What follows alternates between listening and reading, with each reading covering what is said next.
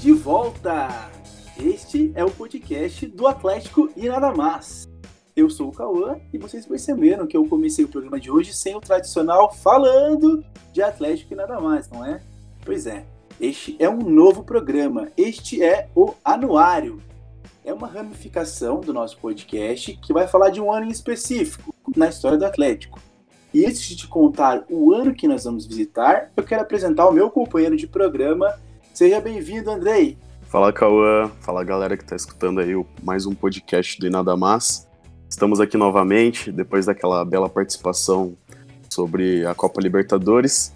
E para fazer um conteúdo especial aí para vocês. Então espero que todos gostem aí, que vão ouvir nos, ou não, né, nos próximos minutos. Bom, como vocês perceberam, a gente tem uma mudança no nosso time também. Ganhamos um novo integrante. Agora o André é um membro fixo do nosso podcast e assim a gente consegue agregar em conteúdo para vocês.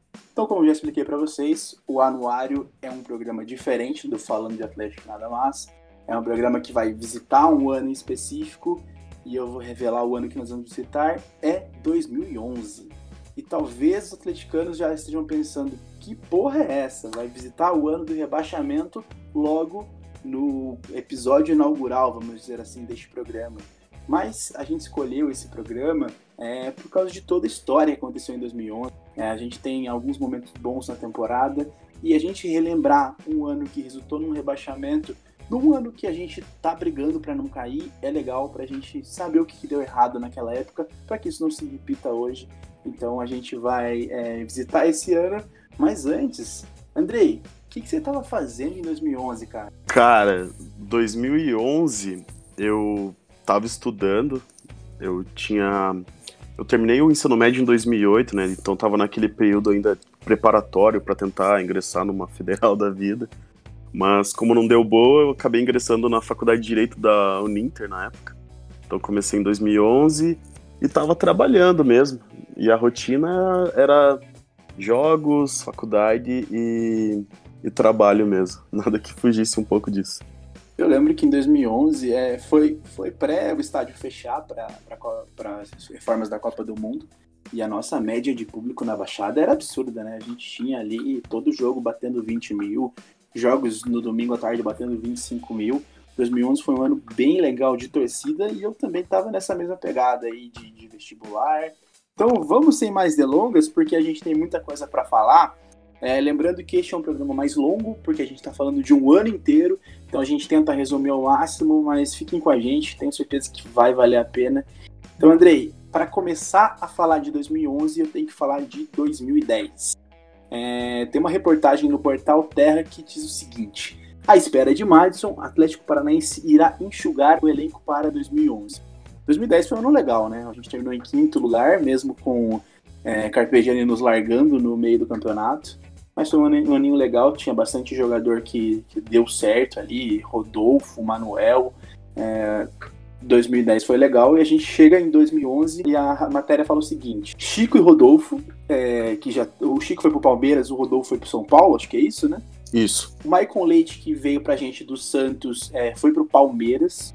O Helder Granja que jogou também aqui foi embora, foi dispensado. O Berdan, nossa, esse Oberdan era ruim, hein? O Berdan, o Meia Mitue do futsal, esse é lenda também.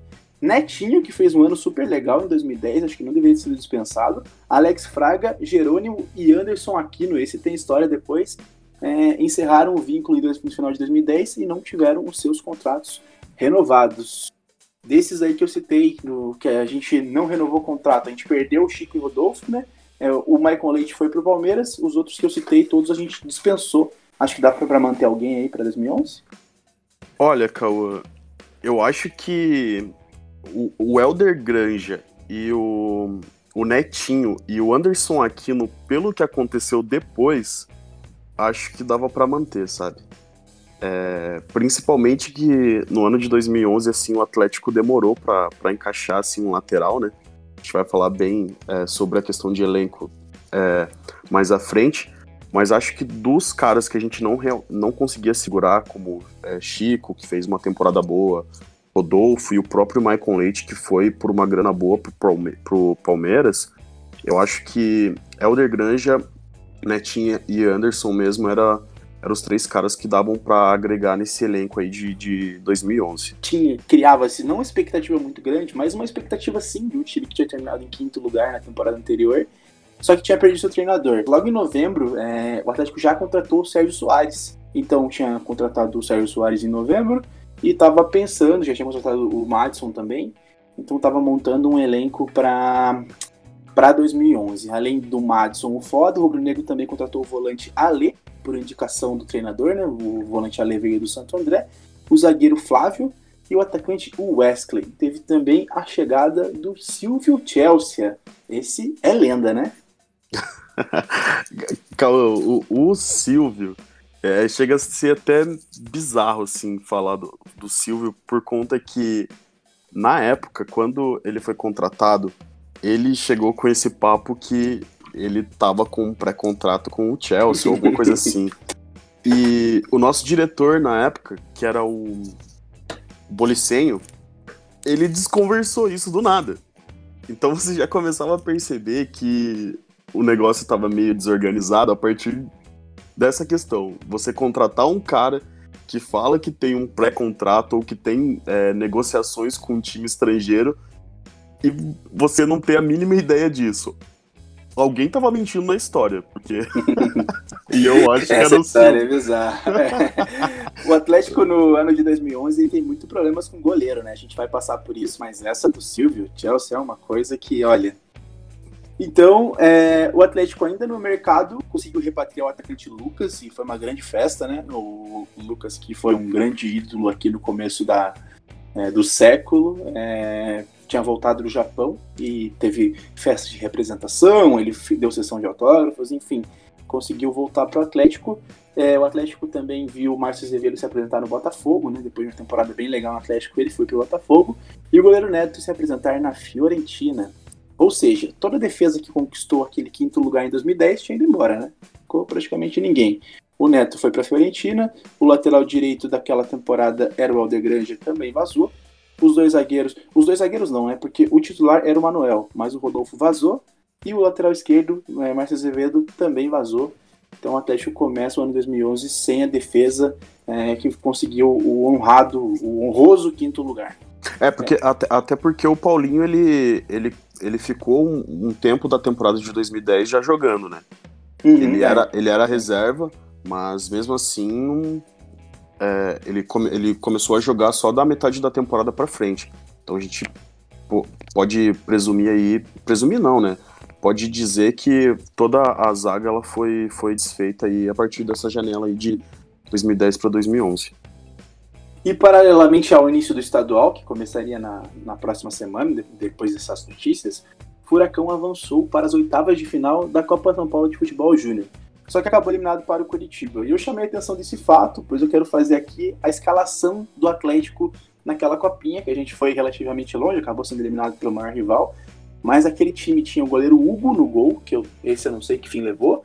O Renato era o lateral direito, Vitão, Diego, Bairo e Thomas. É, essa defesa você não conhece ninguém, né, André? Não, não lembro de ninguém, confesso. É, no meio tinha o volante Ronald, Guilherme Batata, esse é um pouquinho mais conhecido, e agora começam os nomes que todo mundo conhece. É, no meio, Matheus Rosseto, Harrison Júnior e no ataque, Pablo Felipe. O técnico era Sandro Forner. Após um a um no tempo normal, o Furacão perdeu nos pênaltis para o Coritiba. É, dá para dizer que dois vingaram, né? Sim, é, é, embora, embora a gente tivesse uma expectativa grande no, no Ronald e no Guilherme Batata, caras falavam que jogava muito.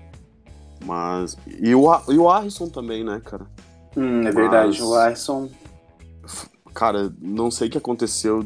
Diziam que ele era super habilidoso e quando foi pro profissional não mostrou nada. Mas acho que de, desse, desse elenco aí, realmente só Rosseto e Pablo acabaram vingando aí. Verdade. A gente vai ter que ainda fazer um podcast para falar de todos os caras do CP que não vingaram. Mas enfim. É... Me dá assunto, né? É, me dá muito programa. Bom, então começaria o estadual. O Atlético ia enfrentar na primeira rodada o recém-promovido Arapongas dentro da Baixada. É, o Atlético perdeu esse jogo e o portal é, Globo Esporte, no dia 16 de janeiro de 2011, retratou assim. A grande decepção da rodada foi o Atlético, que entrou em campo com dois reforços em relação ao time da temporada 2010, o volante Alê e o meia Madison. No entanto, quem impressionou desde o início foi o Arapongas, e que de tanto tentar, abriu o placar aos 26 minutos com o Val Ceará. Tabelou com o Heriberto e tocou na saída do goleiro João Carlos. Esse, esse goleiro, me, me irritei um bocado com esse cara, hein? Hoje em dia ele é goleiro titular do Cuiabá, né? Sim, mas, cara, ele era, ele era horrível, velho. É, não sei como que tá agora porque eu não tô acompanhando, mas ele não deu sorte aqui, velho. É, o, o time dele tá bem, mas ele já tá meio veteranão, já rodou, depois foi Fortaleza. Mas enfim. É, depois o, o time rubro sentiu o gol e logo aos 32 minutos o Wellington, um, um volante lá do Arapongas, aumentou a vantagem numa cobrança de falta. O Atlético ainda diminuiu com uma cobrança de falta de Paulinho aos 37 mas acabou derrotado e, e, essa primeira derrota no ano já era um diagnóstico, né, Andrei? Sim, é, acho que foi, foi interessante perder esse, esse jogo para demonstrar, já que o time ele tinha certas falhas. Até se a gente for verificar ali a, a escalação, é, a gente já consegue perceber ali que o time ele já estava meio desequilibrado em relação ao de 2010. Já não era aquela mesma sintonia, não tinha aquela zaga é, sólida. Então é, foram vários fatores ali que já dava para ver no primeiro jogo. Só que é aquela coisa, né? É, estadual, todo mundo dá aquela, aquele tempo pro time se adaptar e tudo mais. E então é, acabou que a galera deixou passar meio despercebido, embora tenha ficado meio triste. Mas é, a partir daquele momento ali já dava para você perceber que o time ele já tinha uma certa deficiência, sabe? O time que foi a campo naquele domingo de sol em Curitiba foi João Carlos no gol, Wagner Diniz na direita, Manuel Rafael Santos e Paulinho na esquerda. Ale, David, depois entrou Branquinho, Paulo Baier e Madison. No ataque, Guerron, depois entrou Ivan Gonzalez e Nieto, que depois entrou o Wesley no lugar do Nieto e o técnico era Sérgio Soares. Bom, então vamos ouvir o relato da estreia do Furacão no ano, na belíssima voz de Bárbara Coelho, falando no antigo, falecido programa É Gol no Sport TV. O rival Atlético Paranaense começou com o pé esquerdo, o mesmo que o Val Ceará usou para abrir o placar contra o Furacão na Arena da Baixada. 1 a 0 Arapongas. Sete minutos depois, 2 a 0 Culpa do Wellington, que bateu a falta com toda essa categoria. O Atlético Paranaense viu, aprendeu e repetiu. Paulinho disse também sei, ó, e diminuiu. Final Atlético 1, 2 para o Arapongas e ninguém entendeu o Chongas. Estreia no Paranaense de 2011 com essa derrota. E aí a gente vai. É... Obviamente que a gente vai falar jogo por jogo aqui, até porque não daria tempo, né? Na sequência, o Atlético vence o Corinthians Paranaense no Eco Estádio. Em 2011 teve essa bizarrice é, do, do J. Manucelli querer usar o nome do Corinthians para angariar torcedor. Foi um verdadeiro fracasso e depois disso o Jotinha foi, água, foi ladeira abaixo, né? É, esse jogo foi a reestreia do Lucas com a camisa do Atlético e o gol do Corinthians Paranaense foi marcado por Adriano Gabiru. É, na terceira rodada, o Atlético venceu o Irati na Baixada, na quarta rodada, perdeu para o Operário em Ponta Grossa por 1 a 0. É, na quinta rodada, venceu o Roma de Apucarana por 4 a 2 na Baixada. E na sexta rodada, perdeu para o Cascavel por 2 a 0 no Olímpico Regional. E após a derrota é, no oeste do estado, o técnico Sérgio Soares pediu demissão. Então entrou em ação Leandro News. É, Andrei, sobre a, a, o pedido de demissão de Sérgio Soares e seus números no Atlético, o que você tem a dizer? A galera fica sempre naquele pensamento até essa época, antes de implementar né, o Sub-23 no estadual, que tinha que mostrar resultado já no início por conta de ser um time maior e tudo mais. Só que é, o nosso elenco já estava bem defasado, né? Então, querendo ou não, eu acho que o, o Sérgio Soares ele foi até esperto em, em pedir demissão com seis jogos no comando. Ele deve ter verificado ali que o elenco ele não ia corresponder à altura que ele. É, analisando. Se, se o torcedor dele que está escutando agora, ele pegar. Tirar meia hora ali para ver todos esses vídeos do, dos jogos que foram citados anteriormente, ele vai perceber um, uma certa coisa nesse time do Atlético. O Atlético estava com muita falha defensiva. muita falha defensiva. A jogada aérea do Atlético era horrível, horrível. Então, eu acho que ele foi até inteligente, oportunista e já falou: vou sair fora porque não vai dar boa. E aí começa aquele show de, de, de troca de técnicos que realmente marcou o nosso ano de 2011, né?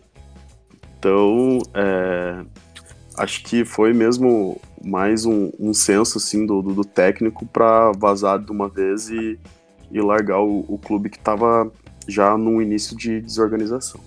Já com o Leandro Nils comando Atlético, o Furacão goleou o Paraná na Arena da Baixada.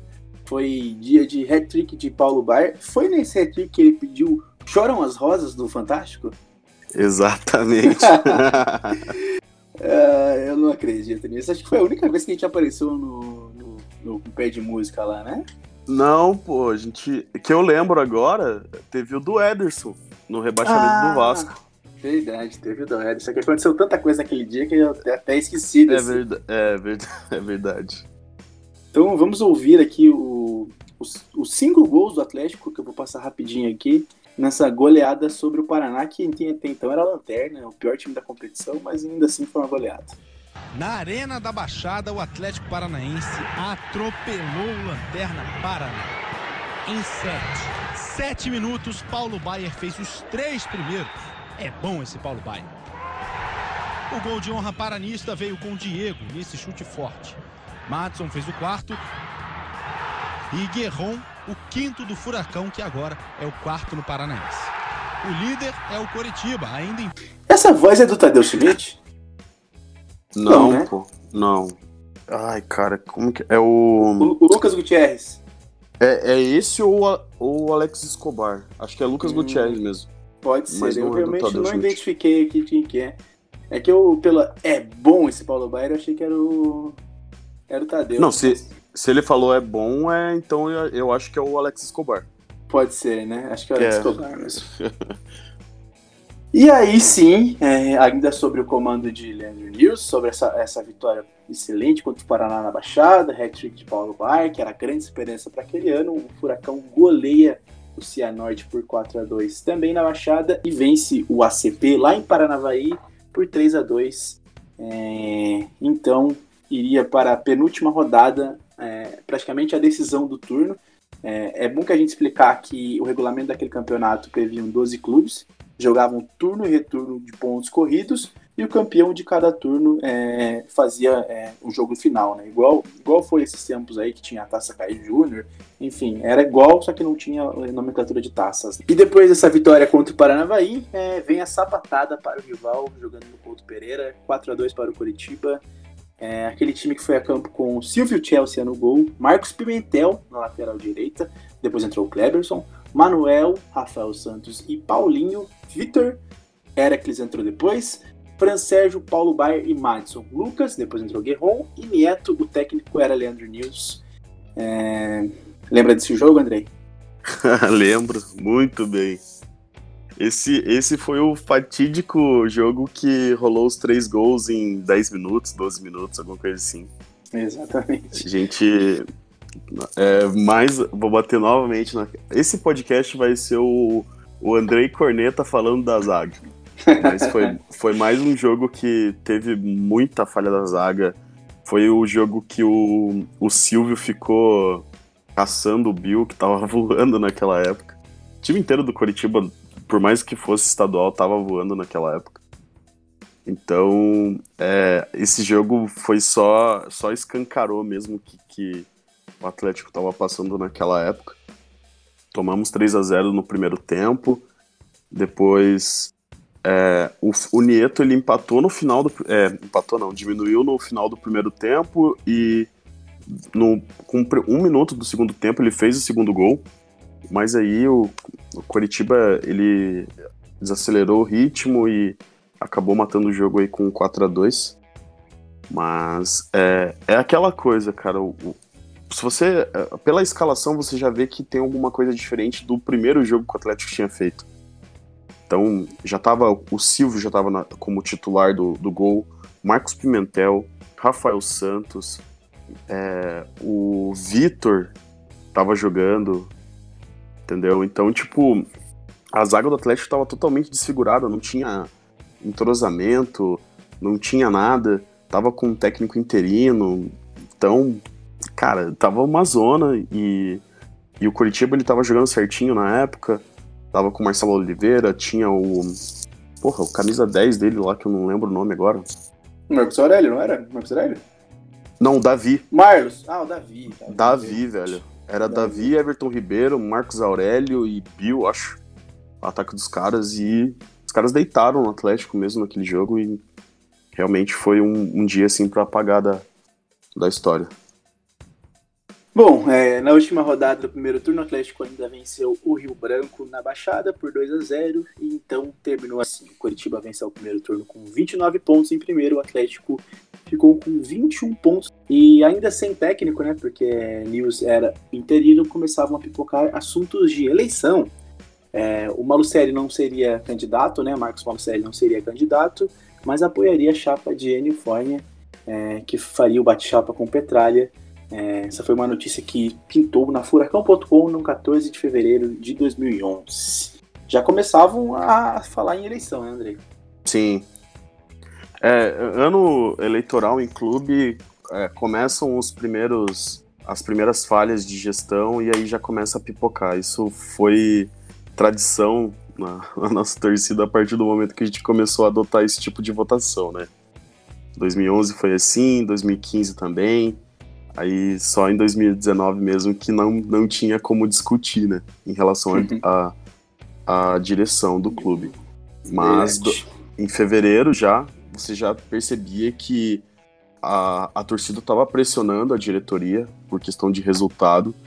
E a diretoria acho que começou a tomar alguns, algumas decisões assim que foram é, desgastando todo mundo, sabe? Procura de técnico, é, reforços e tudo mais. Então acho que a, a, torcida já estava já tava meio saturada assim do que estava acontecendo até então, isso com menos de 30 dias de, de temporada, né? E culminou aí para alguns resultados bons e ruins aí na sequência do Campeonato Paranaense. Bom, é, para a sequência daquele paranaense, o segundo turno, o Furacão trouxe dois reforços. O primeiro deles, o meia Everton, o famoso Everton com H, que posteriormente foi envolvido naquele escândalo do rebaixamento da portuguesa. E ele, né, Robson. O Atlético ganhou é, contra um time japonês lá, disputa para contratar esse volante, que na época era uma grande revelação do Atlético Goianiense. E Robson chega ao Atlético, é uma lenda aí que a gente vai falar daqui a pouco. Contratando esses dois jogadores, o Atlético ainda seguia no mercado é, atrás de um treinador e pintou uma lista de técnicos procurados à época e eu vou falar um por um e eu quero que vocês não se surpreendam, tá? Essa lista tinha Paulo Roberto Falcão, Caio Júnior, Hélio dos Anjos, Marcelo Bielsa, Silas, PC Guzmão, Dunga, Zico, Emerson Leão, Jorginho, Mauro Fernandes, Matossas Jorge Fossati, Levir Coupe, Bonamigo, Wagner Mancini e Alejandro Sabella. Essa era a lista de prováveis técnicos do Atlético, André. Ah, gente, sério. Cara, o Atlético tava desesperado. Não tem como você achar engraçado, velho. Da único Atlético ia trazer, sei lá, o Falcão, o Dunga, pô. O Dunga tinha acabado de sair do, do, do Brasil, né? A gente já tinha é, acabado de ser eliminado da Copa. Ele foi é, demitido logo após, né? A, a cair pra Holanda, né? E o cara tava valorizado no mercado, querendo ou não, né? Pô. Jorge Fossati, porra, cara. sério. Essa não... lista, olha. É, é, não é fontes da minha cabeça, pra, pra ser bem sincero, porque não tinha condições nenhuma do Atlético trazer um, alguns desses nomes. Outros davam, tipo, Levi Coupe. Não, Levi Coupe não, hum. porque. Cara, é, teve, teve aquela treta 2004, com o Atlético. Né? É, exatamente. Mas como não tava o Petralha diretamente, é. é. eu dava até para acreditar. Mas, tipo, Bonamigo, Wagner Mancini, assim, Caio Júnior até vai. Agora os restos dos nomes aí, velho, é. sinceramente. É impressionante como vai de Helios dos Anjos a, a Marcelo Bielsa, assim, num, numa vírgula, né? É, exatamente, tipo, não, não tem um, um, um, um abismo que separa os dois nomes, assim. O Atlético tá entre um cara que tá treinando, tipo, um Paraná da vida para um treinador de seleção brasileira. Só isso. e, e antes de começar o segundo turno daquele estadual, o Furacão estreou na Copa do Brasil.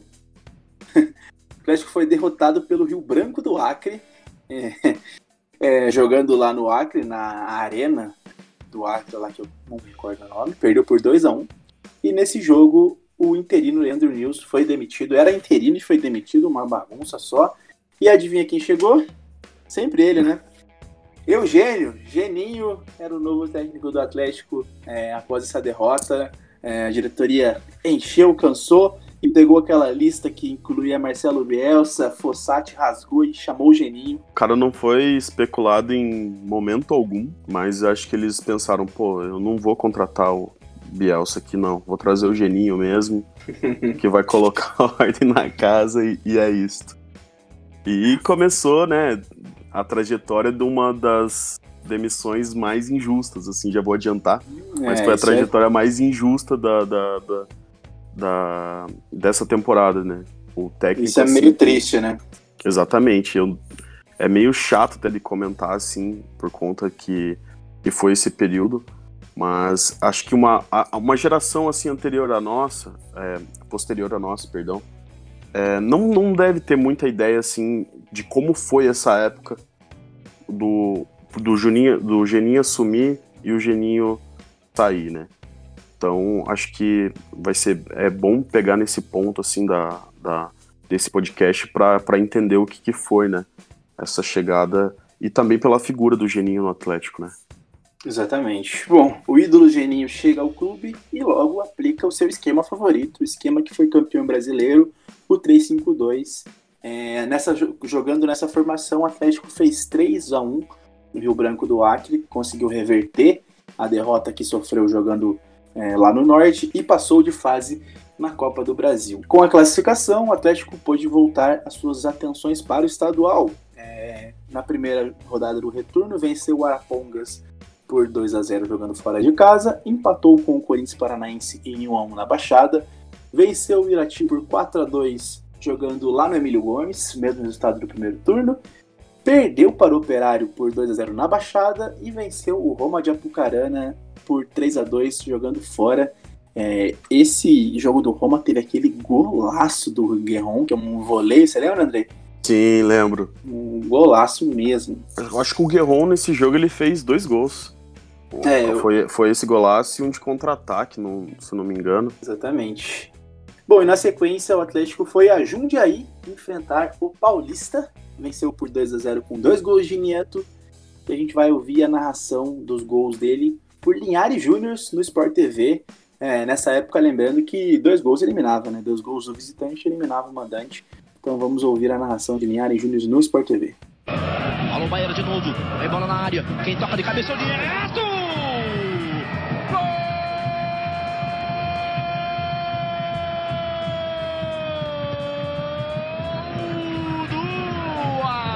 Atlético!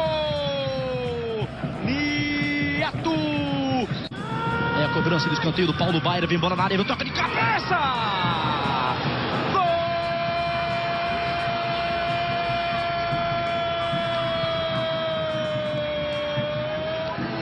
Do Atlético! De novo ele, Nieto! Sempre de cabeça, né? Neto esse ano fez bastante gol de cabeça. Sim, sim, cara. É, é até interessante. A gente comentou, né, quando a gente tava preparando o material no, no Twitter. É, é verdade. Que, que o, o Nieto ele, tá, ele tinha uma presença diária assim, bem interessante. No, e a gente só conseguiu perceber isso em 2011, né? É. Porque em, do, em 2010 ele teve uma. Ele jogou pouco, né? Pô. E 2011 mesmo que ele começou a ter uma regularidade assim no, no time. E, cara, ele era absurdo. O posicionamento dele era muito bom, velho. Eu gostava, assim, de, dessa presença dele. Eu acho que é, acabou. O que talvez tenha prejudicado ele foi essa chegada junto com o Guerron, né? Eles chegaram com uma apresentação na torcida, os dois na frente da baixada, aquela coisa. Ele não passava de um centroavante alto comum vindo da Argentina, sabe? Sim. É, é, ele, ele, era um cara comum, assim, um cara para chegar e, e, jogar. E ele chega numa apresentação junto com o Guerron, tudo bem, né? O Guerron destruiu o Fluminense, é, e aí foi razoável no Cruzeiro, chega no Atlético e realmente é uma grande contratação. É, mas o Neto não, né? E aí ele chega nesse mesmo status de o Guerrão camisa 7, ele camisa 9, não consegue desenvolver em 2010, mas em 2011, é, por mais que ele tenha desaparecido ali por um período que a gente vai falar sobre isso, ele, ele fez bastante gol e ajudou o Atlético em alguns momentos aí, principalmente nesse jogo da Copa do Brasil, que nos levou à próxima fase da competição. É, é, é... até injusto, né, cara? É, porque em 2010, o, acho que no começo, o, era, a dupla de ataque era Bruno Mineiro e Javier Toledo, né? Hum, e, eles, e eles estavam jogando bem, cara. O, o, Bruno Mineiro ele jogou bem em 2010, pô. Uhum. Fez e aí de, fez gol, pô. E aí depois chega o cara, chega o Guerron e tal, e. E ele não consegue render por conta das lesões. Que eu até vi uma matéria dele, tipo, falando, pô, eu joguei temporada passada de 40 jogos, eu joguei 31. E aqui eu não tô conseguindo fazer a mesma coisa. E acho que atrapalhou bastante ele. Mesmo sendo um cara assim, tipo, pô, centroavantezão, assim, é bola na área e ele garante, entendeu? Exatamente. É, bom, então o Atlético se classificou com a vitória de dois gols, passou para a próxima fase. Voltando para o Paranaense, venceu o Cascavel na Baixada por 2 a 0 Vence o Paraná por 3 a 2 jogando na Vila Capanema, que tem aquele gol do Madison, o foda de, de calcanhar, que ele sai louco e aquele jogo é legal pra caramba. Sim. E aí eu vou deixar para você essa bola, Andrei, porque mesmo com essa vitória, Geninho não era mais técnico do Atlético. O que aconteceu, cara? É, é aí que tá, né? eu não vou conseguir explicar. um o que aconteceu, que, né? Um técnico que tem 83% de aproveitamento. Eu vou repetir. 83% de aproveitamento. No dia 4 de abril de 2011, o cara simplesmente é demitido. Apenas. A, a, a, o que passou ali na, na diretoria, eu não sei. Ninguém sabe. Se alguém souber, seria interessante explicar para a torcida. Mas acho que foi o ponto é, culminante pro Atlético cair. Apenas. A gente, Acho... a gente fica especulando, né, situações que, assim, é, é dizer que muito provavelmente foi por causa disso seria é, uma mentira, né, porque a gente não sabe. Mas, cara, é um cara que, é que... tinha muita influência é, dentro Exa do Atlético exato, pela ser aquela cara. pessoa, né? Em ano de eleição, hum, talvez não fosse o cara ideal para estar é, ali, essa... né? Sabe que eu, eu, falo nesse sentido porque o Geninho salvou a gente, tipo, três anos atrás de um rebaixamento, sabe? Uhum. E aí, do nada, tipo, o time, ele apresentava falhas e tudo mais, só que, cara, você demitir um cara com 80% de aproveitamento é sacanagem, pô. É, classificou tipo, na Copa do Brasil. Exatamente. Não tinha motivo. Exatamente. E do nada, tipo, eles estragaram a história de um cara que, porra, era o, até, até 2019 era o maior técnico que já tinha passado pelo Atlético. Apenas. Exatamente. Então, cara, é, é complicado, velho. Eu não sei explicar, ninguém sabe explicar, mas realmente acho que foi. Tiveram dois fatores, assim, que eu considero, né? Geninho e, aqui, e o Renato Gaúcho. Então, o primeiro, o primeiro passo foi dado nesse, nesse, nessa demissão aí com 83% de aproveitamento. E com a demissão de Geninho, o pezão Adilson Batista chega para o seu lugar. É, Adilson Batista, que é um torcedor declarado do Atlético, mas nunca conseguiu engatar um bom trabalho aqui. É, ele chega para o lugar do Geninho, o Atlético vence o Cianorte por 1 a 0 depois vence o Paranavaí por 2 a 1 e àquela altura, o Atlético já tinha contratado seu quarto técnico da temporada e 20 reforços. Eu vou passar a listinha aqui para vocês, para vocês terem uma ideia da qualidade dos reforços. Os goleiros Silvio, Edson e Rodolfo. O Rodolfo é aquele mesmo do Paraná. Os zagueiros Gabriel, Flávio, Dalton e Hugo. Os laterais Marcos Pimentel e Romulo. Esse era bom. Esse veio do Cruzeiro, Sim. depois, depois foi para Itália. Uma pena que não, não ficou. Os volantes Ale, Robson e Wendel, aquele do Palmeiras. os meias Madison, Kleberson, Everton e Gênison. Esse Gênison é aquele mesmo do Paraná, tá? É, o Kleberson, essa temporada foi, foi bem, bem, regular dele, né? Ele sai do Flamengo depois de não conseguir é, desenvolver um, um, bom futebol lá no Flamengo, né? É, ele foi para a Copa de 2010. Ele foi para a Copa de 2010, não foi? Foi. Foi para a Copa, depois... Ele, ele jogou bem em 2009, né? Ele jogou bem em 2009, hum. aí 2010 caiu o futebol e 2011 ele voltou para cá. Verdade. E os atacantes Lucas, que tinha sido a grande é, contratação, trazer ele de volta, o Wesley, Enan e Adailton, ou Adamito, né? Que a gente vai falar disso depois. é... Pela Copa do Brasil, o Furacão foi até a Bahia enfrentar o Esquadrão, jogou bem, Guerrão fez o gol do Atlético e o, e o Bahia conseguiu empatar só no final. É, na partida de volta, o Atlético passou o carro no Bahia, aplicou um 5 a 0 que, olha, esse 5 a 0 é um jogo que eu lembro de estar lá, porque foi assim, uma coisa que 2011 estava horrível e de repente a gente mete 5 a 0 numa Copa do Brasil. Vamos ouvir agora então a narração de Edson de Souza para a Transamérica, o último gol da partida, o gol marcado por Adail. Paulinho, Edgar, no Mineiro estão mandando só. Olha o Atlético roubando de bola, ingressou na grande área, bateu pro gol!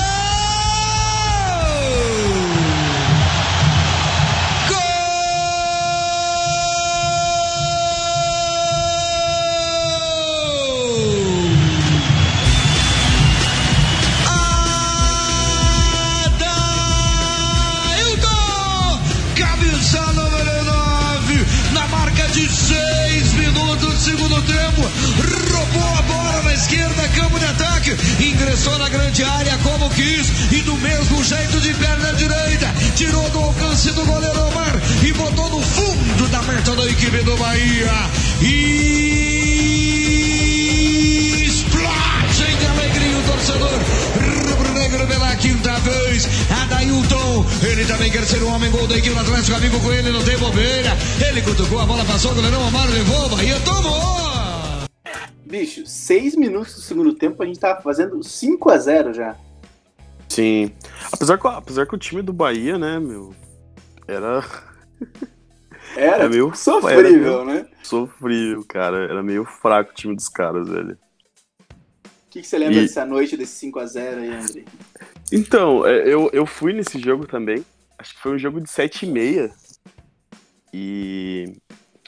E, cara, o, pelo que o Atlético estava mostrando, assim, e. e ah, não, não dava para dizer que o Atlético ia ganhar de 5 a 0 até porque o, o, o, jogo lá na Bahia tipo, foi um jogo bem fraco, assim, também, sabe?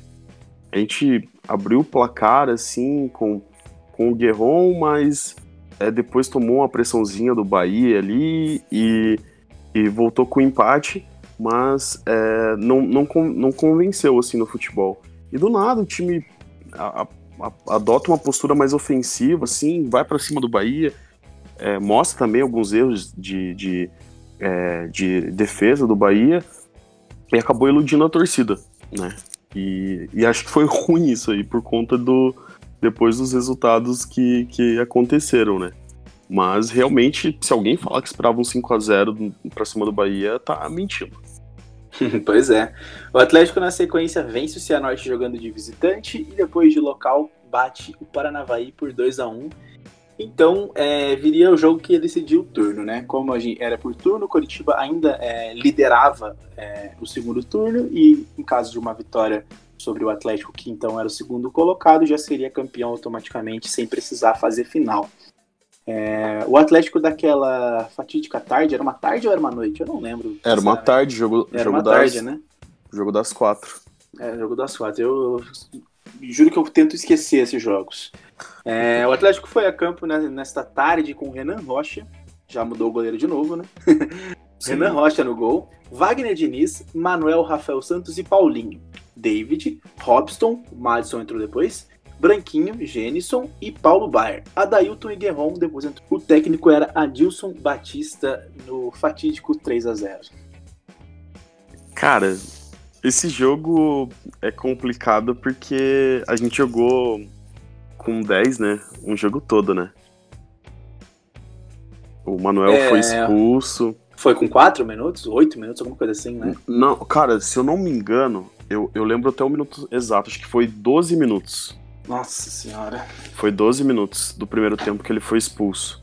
É, eu lembro que teve uma multa pra ele depois, né? Foi uma coisa, foi uma comoção, assim, porque a gente Sim. tava com aquele espírito de vai dar, né? A gente emendou três vitórias, goleou o Bahia, ganha fora do Cianorte, ganha no Paranavaí em casa, porra, ganhar dos caras agora pra ganhar o primeiro turno e fazer a final. Aquela esperança de vai dar e dois minutos o cara põe tudo a perder, né? É, é, é, é aquela coisa, né? Se naquele 4 a 2 o, o Coritiba ele já tava encaixado, tava meio embalado já, ele chegou pra esse, pra esse Atletiba na, na Baixada, tipo, com a confiança lá em cima. Os caras estavam voando e, e ainda mais jogar com um time que, igual o Atlético, que já tava com uma defesa zoada. É, mais uma troca de goleiro e ainda com um jogador a mais durante um jogo todo, é, realmente foi foi moleza pros caras, os caras passaram um carro pra cima do Atlético. E a gente levou sorte de não ter tomado mais, cara, porque é, tá, era muito fácil marcar gol no Atlético. Era muito fácil. E o Marcelo Oliveira realmente, tipo, colocou os caras naquela época na para jogar o fino no Paranaense, né? Tipo, querendo ou não, aproveitaram bem o Paranaense pra, pra iludir um pouco aí o ano deles. Sem querer farpar, é claro. Mas pra fazer gol naquele Atlético ali era, era fácil. E acabaram que a gente, acabou que a gente tomou 3 a 0 aí e realmente entregou aí o Campeonato Paranaense pro Curitiba. O Atlético finalizou sua participação naquele estadual no dia 30 de maio, vencendo o Rio Branco lá em Paranaguá por 3 a 1 é, Finalizado o Paranaense, o Curitiba ainda é, foi, foi, teve mais um jogo para entregar a taça, blá blá blá. É, na, na semana seguinte, o Atlético tinha a partida de ida contra o Vasco nas quartas de final da Copa do Brasil. Era um time que vinha mal, não conseguiu ganhar nenhum turno do estadual. Vi- Vinha mal, é, é- é assim, porque perdia muito pro rival, né? Isso pesava demais naquela época, ainda pesa, né? Acho, acho que tem gente que desconsidera um pouco o clássico, mas perder pro rival sempre pesa mais. É, gan- ganhava os dos times menores, é, tava conseguindo encaixar alguma coisa, tinha conseguido golear o Bahia e tava numas quartas de final de Copa do Brasil, né? Dá pra contar quantas vezes a gente chegou nessa fase aí em toda a nossa história. O adversário era o Vasco. Na Baixada, Alexandre abriu o placar para o Cruz Maltinos e saiu fazendo a famosa careta do Lela. Na época, a galera não entendeu muito bem, o Alexandre tomou uma suspensão, alguma coisa assim, por causa desse, desse gesto. Guerrão empatou de cabeça depois de um perereco danado dentro da área, a bola sobrou pro Dinamita que mandou para a rede. É, o Atlético conseguiu ser superior, perdeu algumas oportunidades e depois de perder, de perder chances, Diego Souza é, pegou um rebote na entrada da área e colocou o Vasco na frente, foi um golaço. E aos 42 minutos do segundo tempo, o Branquinho se jogou dentro da área, o juiz caiu na dele, Bayer bateu e empatou, e a disputa foi para o Rio de Janeiro com 2 a 2 Andrei. É, esse, esse jogo aí foi, foi pegado porque o, o Vasco ele tinha um, um time bom. O Diego Souza naquela época tava jogando muito. Era o Vasco do Dedé, né? É, Éder Luiz e tudo mais. E como você falou um pouco antes, a gente já tava naquela desconfiança, tomou é, uma sapatada do coxa na, em casa, tudo mais. Então a gente foi pra esse jogo. Foi mais um jogo que a gente sofreu com, com falha defensiva e acabou que a gente conseguiu ainda um empatezinho aí pra levar o, o resultado, tentar um resultado lá no Rio de Janeiro. É, esse Vasco, além de campeão da Copa do Brasil, que é uma grata lembrança, ele foi vice-campeão brasileiro, né? Então vamos ouvir na narração de Nivaldo Prieto. Essa, esse jogo foi transmitido ao vivo na Band, uma quarta-feira à noite. Nivaldo Prieto narrou assim o pênalti é, assinalado pelo juiz e a cobrança de Paulo Baier. Vamos lá. Aí se, se mete no meio ali o jogador. Para fazer a proteção, Paulo Baia. Partiu, bateu!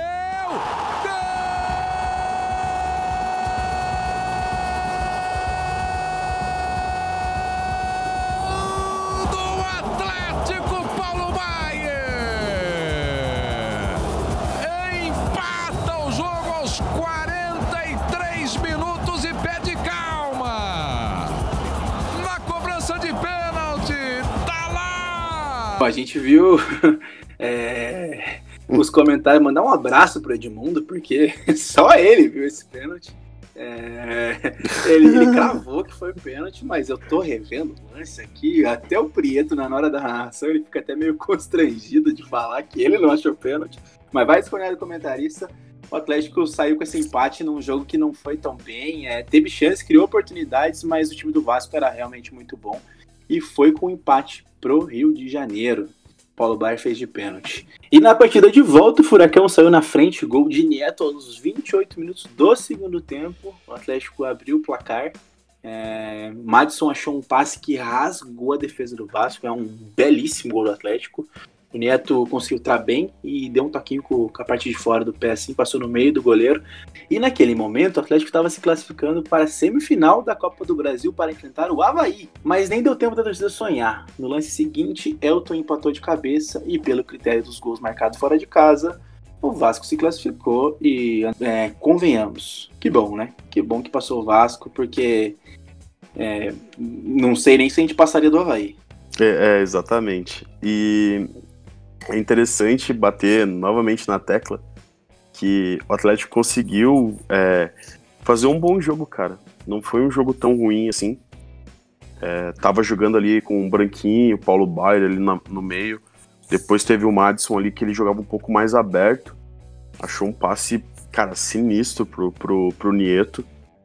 Que fez um, um dos poucos gols, como você falou, de, de, com o pé, né? Nessa passagem pelo Atlético. Mas depois ali o Atlético mais uma vez tomou gol de cabeça, cara. Mais um cruzamento. Acho que, se não me falha a memória, foi o Elton que marcou o gol. Isso mesmo. E, e aí, pô, acabou que o Atlético não conseguiu mais imprimir o, o ritmo que estava fazendo antes e foi eliminado. E que bom, cara, porque o nosso time era ruim, tava ruim. É, e a gente não ia ter futebol para passar pelo Havaí, provavelmente, e, e, muito menos se pegasse um Curitiba na final. Era capaz de rolar uma vergonha aí pra, pro Atlético na final, porque tava bem abaixo do time dos caras na, na, naquele ponto. Então a gente chega no, na metade do ano, é, o Atlético tinha feito 29 jogos oficiais, é, com 18 vitórias, 5 empates e 6 derrotas. O artilheiro da temporada era Paulo Baier, com 13 gols, e já tinham passado pelo comando atlético o técnico Sérgio Soares, Geninho e Adilson Batista, que até então era o técnico atual do clube.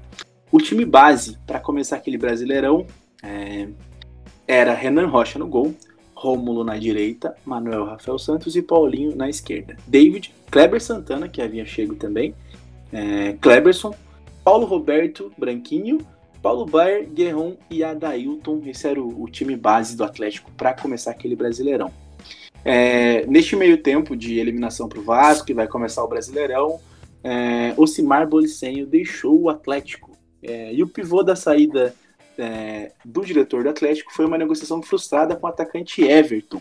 Esse Everton é aquele que depois foi para o Curitiba, que a, a, acho que ele se aposentou porque ele tem um problema cardíaco, mas é esse cara. É, ele causou essa demissão do Osemar Policem. E ao lado dessa demissão, o empresário Ademir Adur é, também foi, acabou indo embora. É, Valmor Zimmermann também deixaram o clube nesse, nesse mesmo período. Bom, e com as saídas, o atual conselheiro Alfredo Ibiapina seria o novo diretor de futebol do Atlético, enquanto o jogador Paulo Rink seria o gerente do departamento. É, mudanças na direção do clube antes mesmo do início do Brasileirão, André. Sim, já, já, já demonstrava que a diretoria estava perdida. Né? Para quem, quem não lembra, esse Everton que gerou aí a, a demissão do, do Ocimar é aquele que tinha umas trancinhas. Ele, cara, não jogou bem também no, no, no Coritiba ali, não teve muito destaque. E foi uma sorte também que o Atlético não gastou dinheiro com esse cara, né? Mas. É. Se falava é... em um milhão e 25 mil para trazer ele para cá. É que um... bom, né? Exatamente. Tipo, o Atlético já tava gastando uma grana ali que. com contratações caras, tipo o Kleber Santana, o Kleberson, é, o Paulo Baia já, já tinha um salário considerável, Guerron.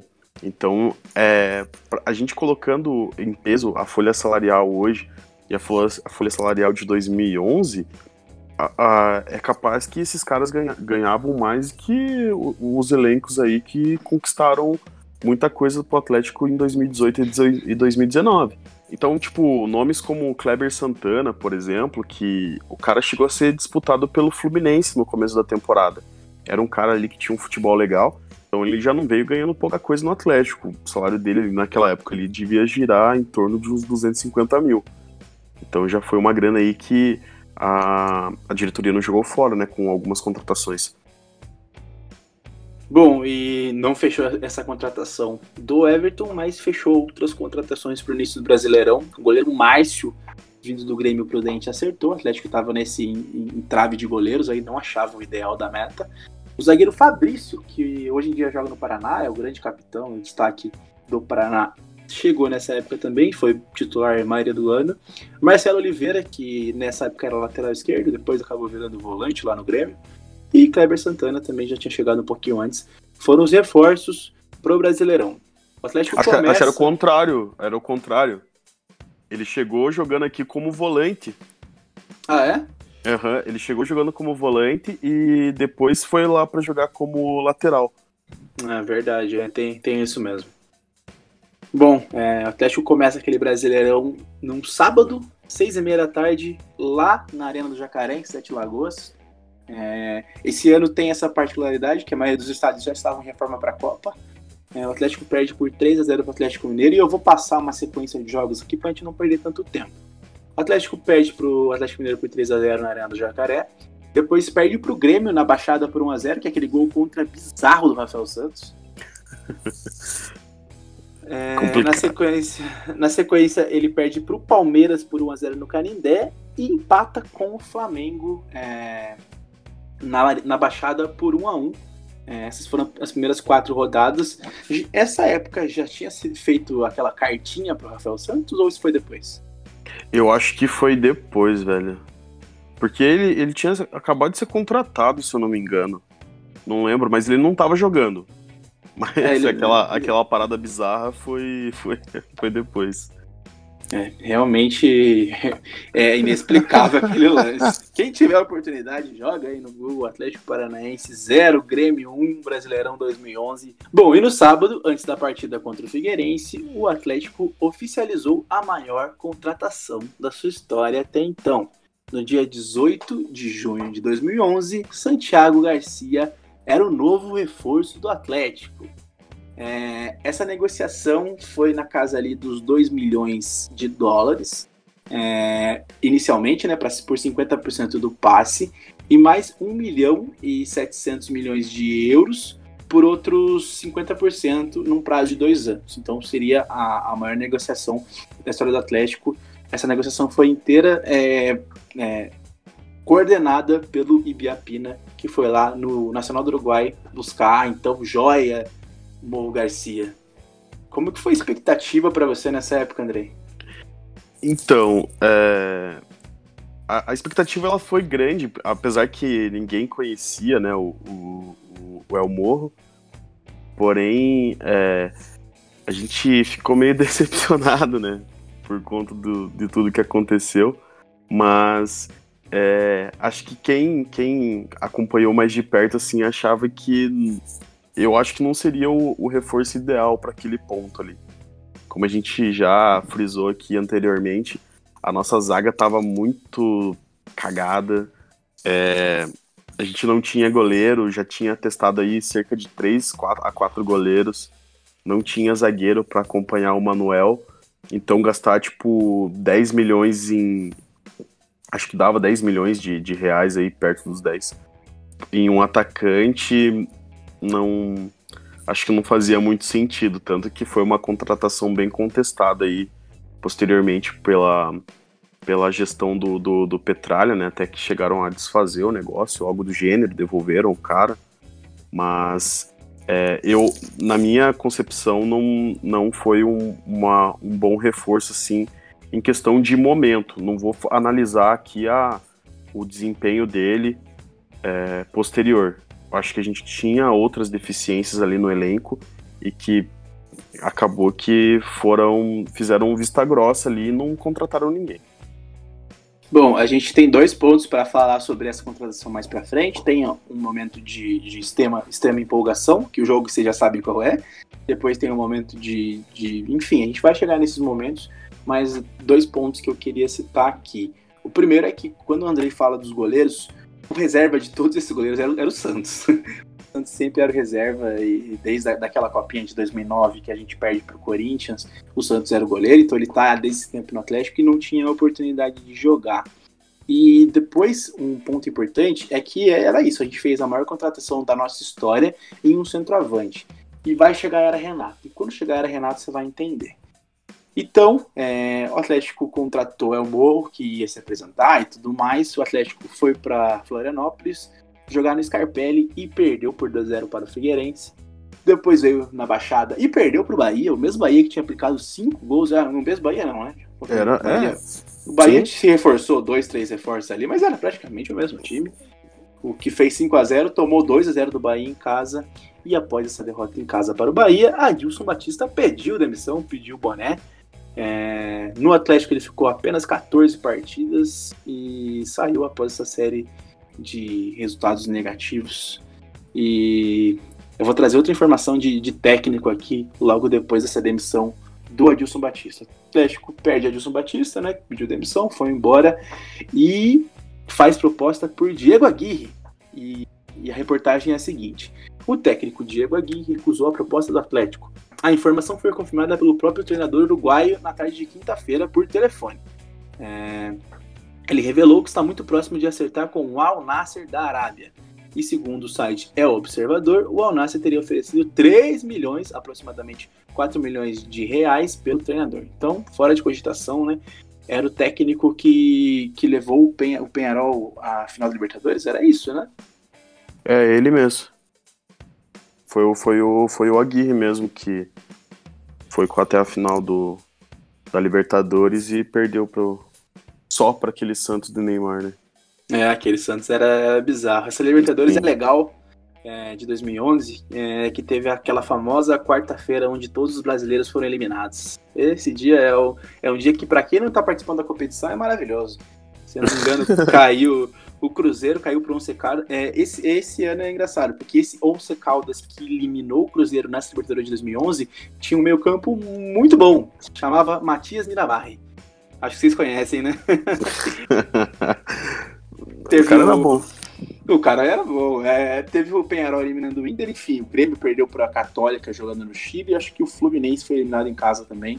Mas, enfim, é, depois disso o Atlético foi para o Rio de Janeiro é, enfrentar o Fluminense, perdeu por 3 a 1 no Engenhão. O Atlético foi marcado por Edgar Júnior, que começava a aparecer.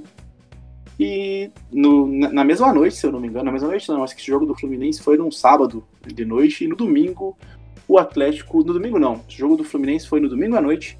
E na segunda-feira o Atlético anuncia a contratação de Renato Gaúcho, o Renato Portaluppi.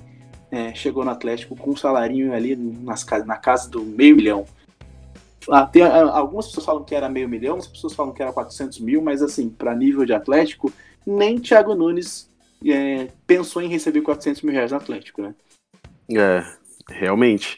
Ficou pra você ver como que tava o nível de desespero, né? Eu, eu, eu acho que se fosse em 2010, o Atlético não pagaria um valor de, de salário para um técnico nessa época. Realmente eles estavam já pensando em, em questão de, de eleição, então já é, elevaram aí o- os valores, foram atrás do, do Aguirre, que era um técnico que estava querendo ou não estava consagrado na América, tinha levado o Penharol até a final da Libertadores. E aí foram atrás do Renato Gaúcho, que já não era o Renato de hoje, mas já tinha aí um certo reconhecimento depois daquela campanha junto com o Fluminense.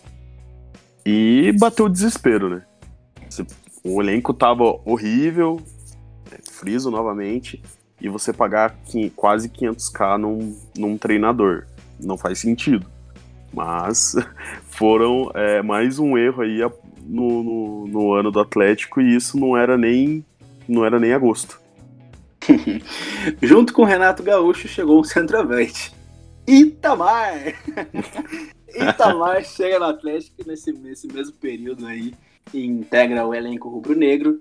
É, na sequência, o Atlético vai a Porto Alegre e perde para o Inter de 1 a 0 Na Baixada, empata com o Havaí sem gols. É, em São Januário, perde para o Vasco por 2 a 1 E então, na 11 rodada, veio finalmente a primeira vitória. Efeitos sonoros, vamos, vamos, efeitos sonoros. é, a primeira vitória finalmente apareceu. O Atlético venceu o Botafogo por 2 a 1 na noite de sábado na Arena da Baixada e o autor dos dois gols foi o uruguaio Santiago Morro Garcia. Andrei, por favor, nos deleite. eu, vou, eu vou fazer uma brincadeira aqui com a galera que tá ouvindo agora. É, eu vou fazer como se fosse aquele jogo do Atlético e Fortaleza. Sabe? Como? É, aquela coisa, vai dar. vai dar. É, é, era isso. O Atlético, o Morro come, jogou, foi lá, fez gol, fez um gol bonito até o primeiro dele lá. Que é, um, é um voleio, né? Isso. Um e comemorou raça. Putz, puxando a camisa. Sim, Tribuna do Paraná na segunda-feira. É a raça uruguaia. Na Atlética. Era o que precisava. E acabou por aí, galera. Fechou. Não parem de ouvir, mas é o Morro Não... fechou aí. É, a participação dele é essa. Exatamente. A gente, vai, a gente vai colocar o gol aqui, porque é importante a gente colocar o gol, né? Porque, né? Não, não foram os muitos, né? Eu vou colocar só o primeiro gol dele. É, também, é, o programa é longo, a gente tem que ir rápido, né? Antes de colocar o primeiro gol dele, eu vou passar a escalação. O Renan Rocha era o goleiro, Edilson na lateral direita, Gustavo, Fabrício e Paulinho. David, Kleber Santana, Kleberson, depois Fran Sérgio, Marcinho, depois Branquinho e Madison. Morro Garcia e depois Edgar. A narração é de Júlio Oliveira para o Sport TV. Vamos ouvir, porque eu quero colocar duas narrações. Eu vou colocar primeiro do Júlio Oliveira é, no Sport TV e depois do Jacir de Oliveira na Transamérica, que é importante a gente ter esse gol relatado, porque é um golaço e olha, é só. No meio pro Madison. Tem o Kleberson bem aberto. Tenta chegar o Atlético. Kleberson no cruzamento para o meio. É o Morro, dominou, girou. Gol!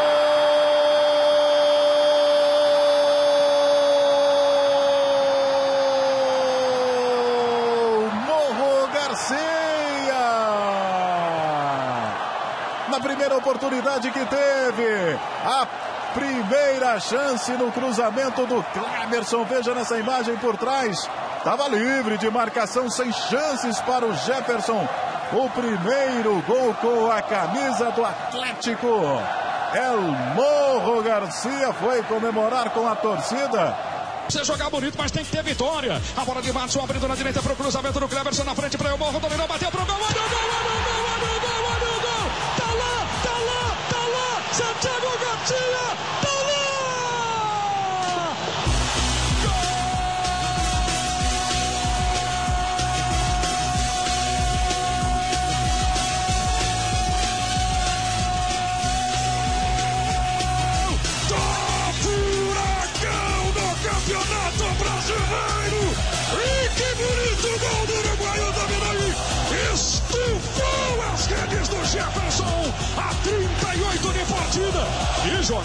Cruzamento da direita do Cleverson. Apareceu ele na área, dominou e não deu tempo pro zagueiro. Meio que de lado, meio que de voleio. Um canudaço para estufar o Jefferson ainda na primeira etapa. Para acordar pra vida, rubro-negro. Para vencer a primeira Atlético. Para começar a embalar neste campeonato brasileiro. Que seja o primeiro de muitos de Santiago Garcia. Um para o Atlético, zero Botafogo, zero. Então ouvimos a narração de Júlio Oliveira e Jacir de Oliveira, o gol de Morro Garcia, é, o primeiro e o segundo veio na sequência e depois nada mais. É, Morro Garcia foi essa grande contratação que o Andrei já falou, mas enfim, grande contratação em termos financeiros, tá? É, porque em bola realmente foi só isso e depois nada. Sim. Na sequência, o Atlético foi lá no Presidente Vargas e perdeu para o Ceará. É, quem fez o primeiro gol do Atlético foi o Madison, que foi um golaço, se eu não me engano. Eu, eu tenho uma memória de, desse jogo lá no Presidente Vargas. Madison pega de fora da área, faz o primeiro gol, a gente toma a virada do Ceará. É, depois tem outro jogo que acho que todo mundo se lembra. É, Atlético jogou para 20.471 espectadores numa noite que despencou água em Curitiba, o Atlético conseguia sua segunda vitória no Campeonato Brasileiro e foi uma das mais legais, uma das mais emocionantes. Atlético Paranaense 3, Santos 2 na Baixada, Andrei. É, eu acho que se a torcida tem uma grata lembrança assim de 2011, é, realmente é esse jogo assim, porque era era o Santos de Neymar, o time dos caras estava voando, o Neymar acho que estava na melhor fase dele no Santos e realmente foi um jogo muito louco. Eu lembro que nessa época eu trabalhava de cobrador, né? Então eu burlei o trabalho, Tava nem aí. Fui assistir mesmo. É, o Atlético é foda, né? Atlético e Santos. E, cara, valeu a pena, pô. Tomei chuva, tava gripado, mas, cara, foi um dos jogos mais, mais fodas, assim, que eu assisti. Esse e... jogo é legal demais, cara. Sim, e, e naquela época, o, o, que eu tenho de lembrança, assim, é que eu assistia na curva da Fanáticos, né? Uhum. E aquele gol do Kleber Santana, falecido Kleber Santana, porra, foi um gol de Atlético mesmo. Nossa. Puta, com gol poça d'água. Poça d'água. Dá um empurrão no zagueiro, achei que ia dar falta ali. E, e eu lembro desse gol, que eu lembrei na hora de um outro gol, que foi um gol do Ilan, num Atlético e Corinthians, em 2003. Porra, verdade. E foi o caiu chuva, não sei o quê, mas só que daquela, naquela ocasião o Ilan marcou de cobertura no. Acho que era o Fábio Costa na época, não lembro. E foi um golaço. Mas esse jogo foi, foi muito foda. Quem não presenciou é, se arrepia até de ver o jogo no, no YouTube, alguma coisa assim. Mas é aquela coisa. Atlético no sofrimento puro. Se tivesse em condição melhor, a gente tinha tomado um sufoco, porque o time do Santos era muito bom. Tinha Neymar, Paulo Henrique Ganso, Arouca voando, Borges voando, o Rafael Cabral era o goleiro dos caras. Era um, um time muito forte. Então vamos ouvir essa narração primeiro no Sport TV com o Milton Leite e depois na Transamérica com o Moura Júnior. Vamos lá, porque esse gol é legal demais de lembrar. Tocou para trás no Marcinho, se atrapalhou, quase perdeu a bola. Kleber Santana abriu, pode bater, tá muito ruim por ali. Tocou pro Wagner Diniz. Posição legal, tá dentro da área, fez o cruzamento. Olha o toque de cabeça, Marcinho! Gol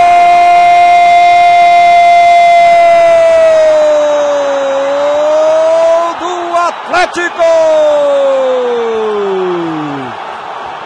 Marcinho! 46 minutos, explode a torcida do Atlético. A jogada do Wagner Diniz, o cruzamento, Marcinho livre aqui do outro lado. Teve que se abaixar para cabecear a bola. Aos 46 minutos, o Atlético de novo na frente. Beijinhos pra galera. Marcinho!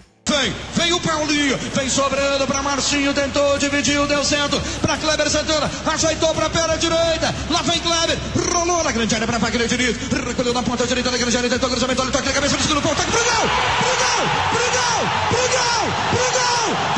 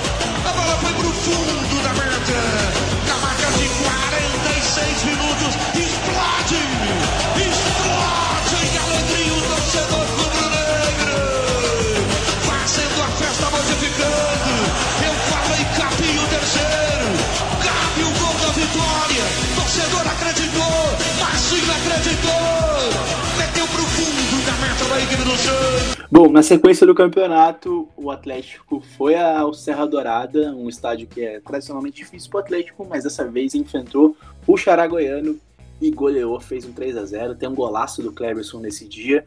Um abraço pro meu amigo Gabriel Nascimento, estávamos lembrando desse jogo esses dias. O Gabriel é um craque. E o Atlético consegue essa vitória por 3 a 0 em Goiânia, a primeira fora de casa, né? A, a terceira vitória no campeonato. E Bárbara Coelho contou como foram os gols do Atlético assim. Era mais que um jogo, um drama. Não é, César Rezende?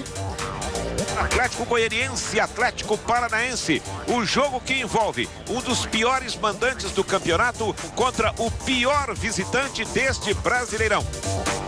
Edilson cobrou a falta e o zagueiro Fabrício de cabeça abriu o placar. 1 a 0. O Atlético Paranaense aumentou com outro zagueiro, o Manuel. Deixaram o cara sozinho dentro da grande área para soltar essa bomba.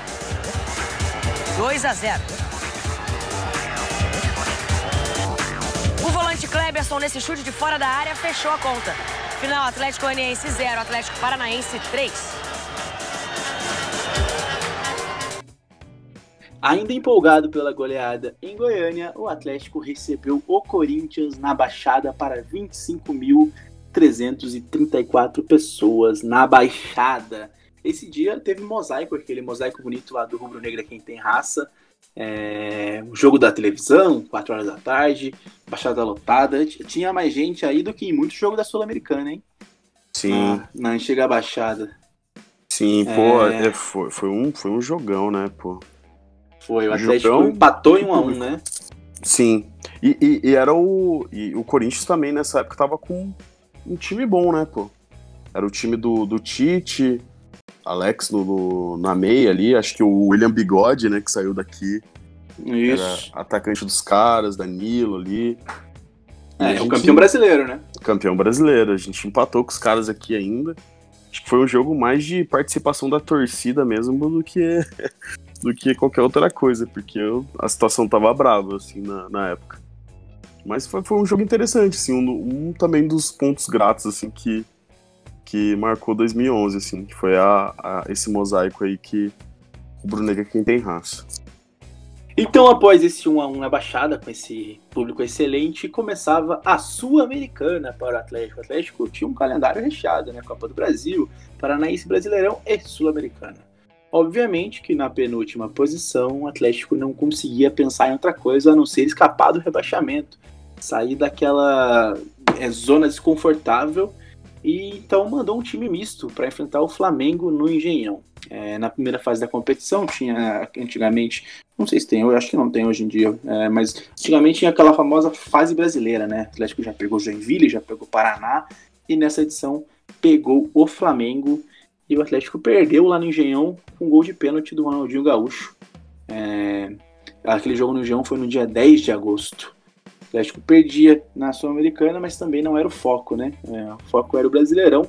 É, esse, dia foi, esse jogo foi no 10 de agosto, uma quarta-feira. E no domingo, é no domingo não, no sábado, o Atlético já enfrentou o São Paulo no Morumbi. E foi um empate em 2 a 2 um resultado razoavelmente bom, é, jogando contra o São Paulo no Morumbi, né? Um, conseguiu um pontinho jogando fora de casa, só que ainda permaneceria na, é, na penúltima posição com apenas 12 pontos marcados. É, a próxima partida do Atlético seria em casa, 7h30 contra o Cruzeiro. E é uma vitória bem legal do Atlético por 2 a 1 Aquele rubro-negro foi a campo com Renan Rocha, Edilson, Manuel Fabrício e Wagner Diniz.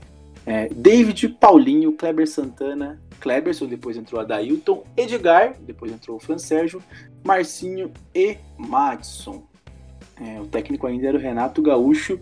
E neste momento, com essa vitória, o Atlético saiu da zona momentaneamente, né? Mas saiu da zona de rebaixamento nesse Atlético e Cruzeiro.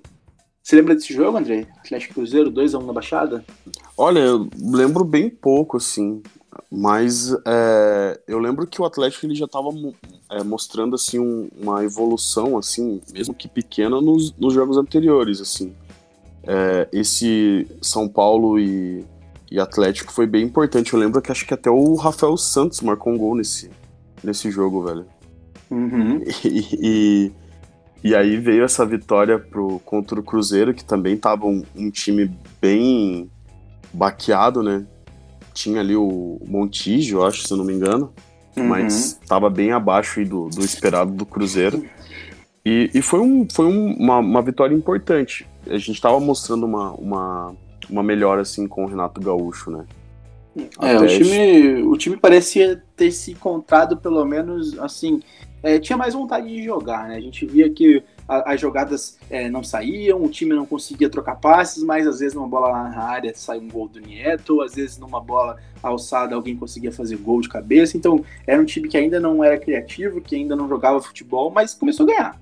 Exatamente. E, o- e o Renato também, ele, ele começou, ele fez bastante mudanças né, no time, né?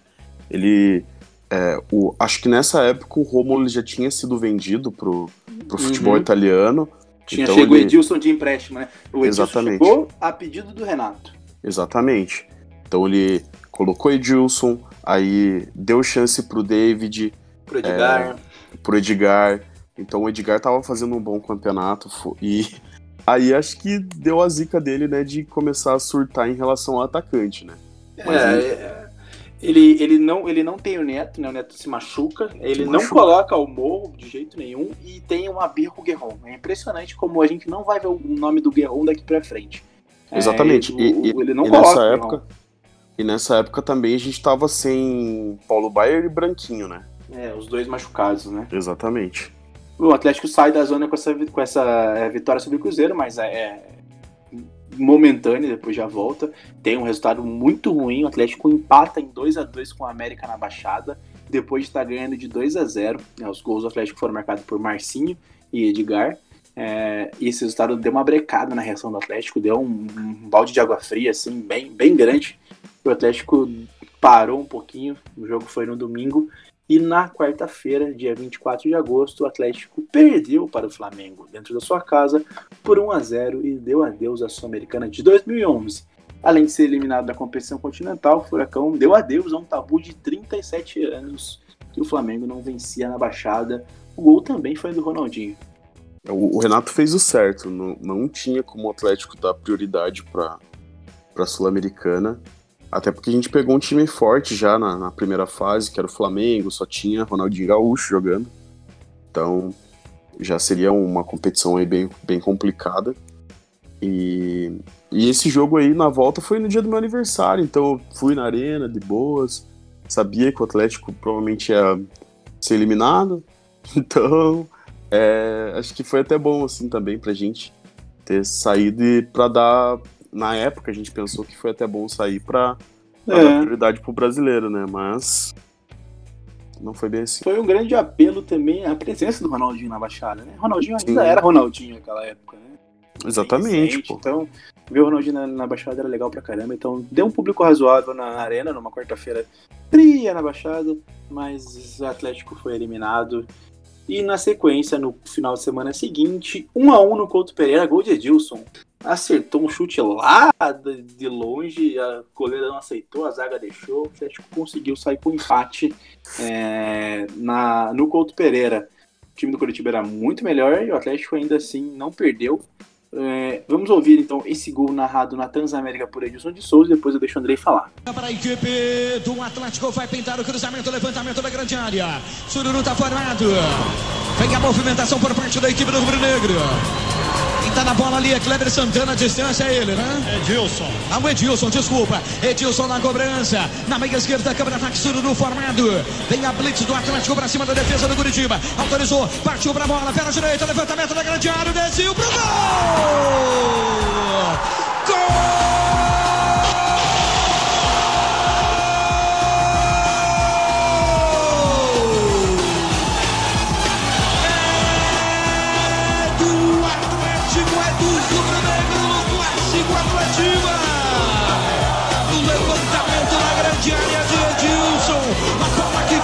É de todo mundo foi morrer pro fundo da meta da equipe do Curitiba. E torcedor rubro-negro pela primeira vez. Mais um gol patrocinado aí por Edson Bastos, que foi o motivo da nossa alegria em 2011. Seu Edson Bastos. É, O cara fez a alegria do atleticano aí, entregou uma Copa do Brasil, entregou um golzinho aí pro, pro Edilson. Mas a gente chegava no final do, do, do primeiro turno aí do, do brasileiro, na zona de rebaixamento. E eu peguei e fiz o. Quando a gente estava estudando esse, esse podcast, eu. Analisando já o, o, Campeonato Paranaense, eu comecei a perceber essa, essa relação de falhas da zaga. E eu falei, cara, eu vou esperar até o brasileiro para eu poder colocar em números isso. E então eu analisei 18 jogos. O único jogo que eu não consegui é, imagem foi Atlético 2, América de Minas 2. Mas de 18 jogos, a gente teve 18 falhas. 18 falhas. Dessas 18 falhas da zaga, foram 12 gols de lance aéreo. Cruzamento, é, qualquer coisa, escanteio, falta. 12 é impressionante, gols. é impressionante como a gente tomava gol e o Renato continuava batendo na tecla preciso de um centroavante. Não, ajudar, não acertava a zaga, cara. A gente tomava gols, né? Exatamente. E, e, e, a galera consegue perceber pela evolução assim do, do podcast que realmente a gente não estava conseguindo encontrar alguma solução para a zaga. A gente, a gente já citou Renan Rocha, a gente já citou Silvio, é, Silvio Chelsea, a gente já citou Márcio, a gente lembrou do Santos que o Santos ele não foi nem cogitado a jogar na época, mas era um goleiro que era muito melhor que todos esses que participaram de 2011. Então, a gente estava com uma falha muito grande. O Rodolfo, ele foi vendido para o São Paulo e não teve nenhuma reposição à altura. A gente contratou Fabrício, a gente contratou Rafael Santos. Teve outros caras que foram citados pelo Cauã antes e os caras nem jogaram. Flávio Boaventura, isso aí, Exatamente. Dalton. Dalton, os caras não jogaram. O Atlético fez contratações ao vento. E no final do primeiro turno a gente conseguiu perceber o quanto o clube estava desorganizado nessa, nessa questão. Então, é, nesse ponto, a gente já dava para perceber que o clube ele estava caminhando assim para o rebaixamento, sabe? Não tinha, não tinha zaga, batendo na tecla de contratação de ataque, o clube não conseguia marcar gol e não conseguia. Se fosse um clube que tivesse problemas na zaga e pelo menos conseguisse marcar um gol, aí vai. Agora não marcava gol e tomava gol. Aí acabou que é, culminou no, no, em resultados negativos, né? Mas o, o, o ponto a ser é, analisado nessa, nesse ponto do campeonato é que o Atlético falhava demais defensivamente, apenas. E mesmo com a ascensão do time nas últimas rodadas, após a chegada do Renato Gaúcho, o Furacão terminou o primeiro turno do Campeonato Brasileiro na zona de rebaixamento. Né? O Atlético estava na 17 colocação, é, foi superado é, posteriormente pelo América, que venceu. É, pelo América não, pelo Atlético Mineiro, que venceu o clássico contra o Cruzeiro e passou o Atlético. Os mineiros estavam bem mal ali na classificação. Então o Atlético acabou em penúltimo. E considerando apenas as 11 últimas rodadas desde a estreia do Renato, Furacão possui a sétima melhor campanha, aproveitamento. Foram conquistados 17 pontos, com 4 vitórias, 5 empates e apenas 2 derrotas, aproveitamento do técnico de 51,52%. É, o Atlético começa o segundo turno com essa esperança, né? Renato tinha feito 51% de aproveitamento. Torcida sempre acredita em alguma coisa, né? E por que não acreditar no técnico que conseguiu ali as quatro vitórias, para quem não tinha nenhuma? É, o Atlético inicia é, contra o Atlético Mineiro o segundo turno na Baixada, perde por 1 a 0 e toda a esperança vai por água abaixo, porque Renato Gaúcho pede demissão é, após a derrota contra o Galo na Baixada e vaza do Atlético, deixa o Atlético na mão. É, o Atlético pegaria o Grêmio no, no, na próxima rodada. Sobre o comando do Renato, o Atlético disputou 14 partidas, é, sendo 12 no Brasileirão, duas na Copa do Brasil, na Sul-Americana, com as quatro vitórias que eu já citei, os cinco empates e a terceira derrota que ele conquistou. Conquistou não, que ele perdeu contra o Galo. Renato Gaúcho deixa o Atlético, Andrei. É, foi como eu falei anteriormente. São dois pontos cruciais aí no ano. É, Geninho e Renato Gaúcho. É, embora o Renato, a, a, os questionamentos deles sejam em relação ao ataque, é, eu acho que foi, foi meio injusto que fizeram com ele de mandar o cara embora sem justificativa alguma. Era um cara que, tipo, demonstrou ali, melhorou um pouco o time que era extremamente limitado. é, sofreu com desfalques. O cara não tinha armador. Simples. Paulo Baier, que é, foi considerado o, cara que deu a cara pro time, falou que ia colocar o Atlético de volta. O cara ficou dois meses no DM. O Branquinho, dois meses no DM. É, o cara não tinha Nieto. O cara não, não sei o que aconteceu em relação ao morro. Então o cara teve que pegar e costurar o elenco. Trouxe jovens para melhorar um pouco esse, esse elenco do Atlético, mas é aquela coisa que a gente falou antes a zaga estava totalmente destroçada. O único ali que tinha um mínimo de qualidade na zaga era o Manuel, e ainda era um jovem. Então, é, acho que foi o, o, ponto ali que, que decretou a, a queda do Atlético, a demissão do, do Renato Gaúcho. Bom, eu vou puxar um trecho aqui de um, de um site que eu realmente não sei de onde eu puxei isso aqui, peço desculpas a, aos autores. Apesar de ter melhorado a situação do clube, Renato nunca deixou de se queixar do elenco e também da falta de um centroavante. Nos últimos dias, ele reclamou publicamente da demora da diretoria de contratar um jogador e também do gramado da arena. Após a derrota para o Atlético Mineiro, Renato ainda disse na coletiva do baixo rendimento de Badson e, e disse que tem muitos problemas internos na diretoria. É, bom, é, Renato ainda saiu atirando, né? Reclamou do gramado, reclamou do Madison, que era a grande contratação do ano. É, falou da diretoria, então Renato vaza do clube. E eu vou trazer mais uma listinha aqui, porque o Atlético esse ano foi o rei de fazer listinhas. É, o Atlético, nesse ano, através do seu diretor Alfredo Ibiapina, confirmou que os atacantes Jael e Fred receberam propostas oficiais Além destes, a imprensa veiculou os nomes de Ricardo Jesus, da Ponte Preta, Ricardo Bueno, do Atlético Mineiro e Wellington, do Internacional, que teriam despertado o interesse do Atlético. Porém, ninguém chegou. É o Atlético. é, é, é, o selo Cláudio Pitbull de negociação, né? Lene. é, né? Selo Lene. Porque, sério. Cara, Fred, velho. O Fred, acho que nessa época. Eu, Acho que ele tava no Flu ainda, né? Uh, foi, foi campeão brasileiro do Fluminense em 2010. É. Depois acho que o cara... brasileiro em 2012 com o Fluminense também. É, acho que, acho que o salário dele batia mais ou menos uns 700k. Por aí, Só. por aí. Eu acho que ele pegou Só. a Copa do Mundo 2010, né? Copa do Mundo? Acho que pegou, né? Ou não? Cara, eu acho que não, velho. É? Não, acho que foi o grafite no lugar dele. É, não me lembro mesmo. Mas enfim, Mas tentar... Acho é que a gente, é que a gente faz proposta oficial pro Jael e pro Fred. E aí especula Ricardo, Ricardo Bueno, Ricardo Jesus e o Wellington do Inter. É, assim. Não, e o, e, o, e o engraçado, né, que essas especulações, elas só surgem após a saída do Renato, que era é. o cara que mais pediu um atacante. Exato. Vai entender.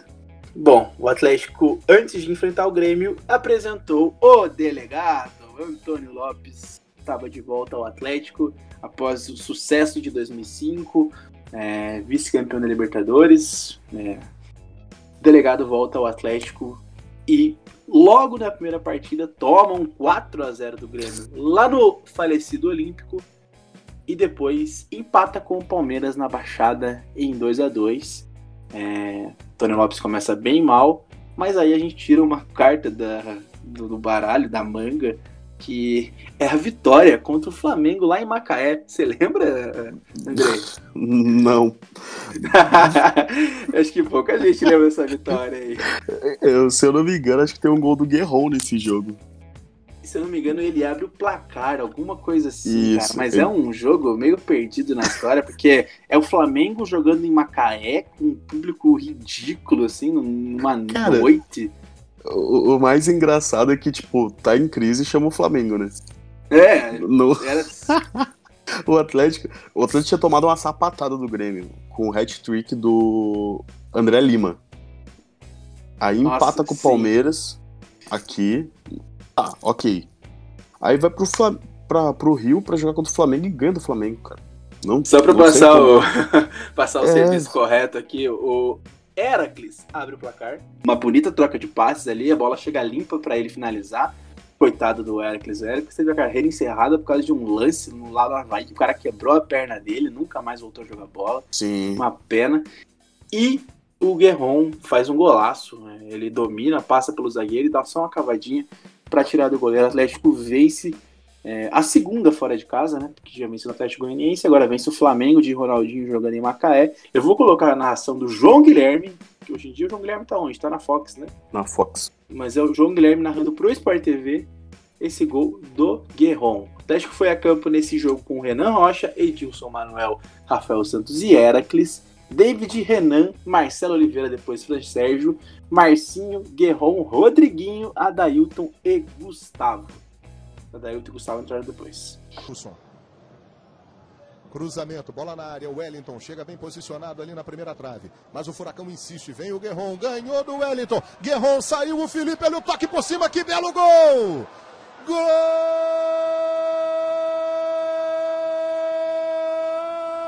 do Atlético Paranaense!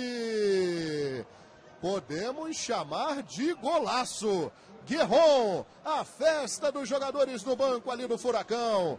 Que lance sensacional!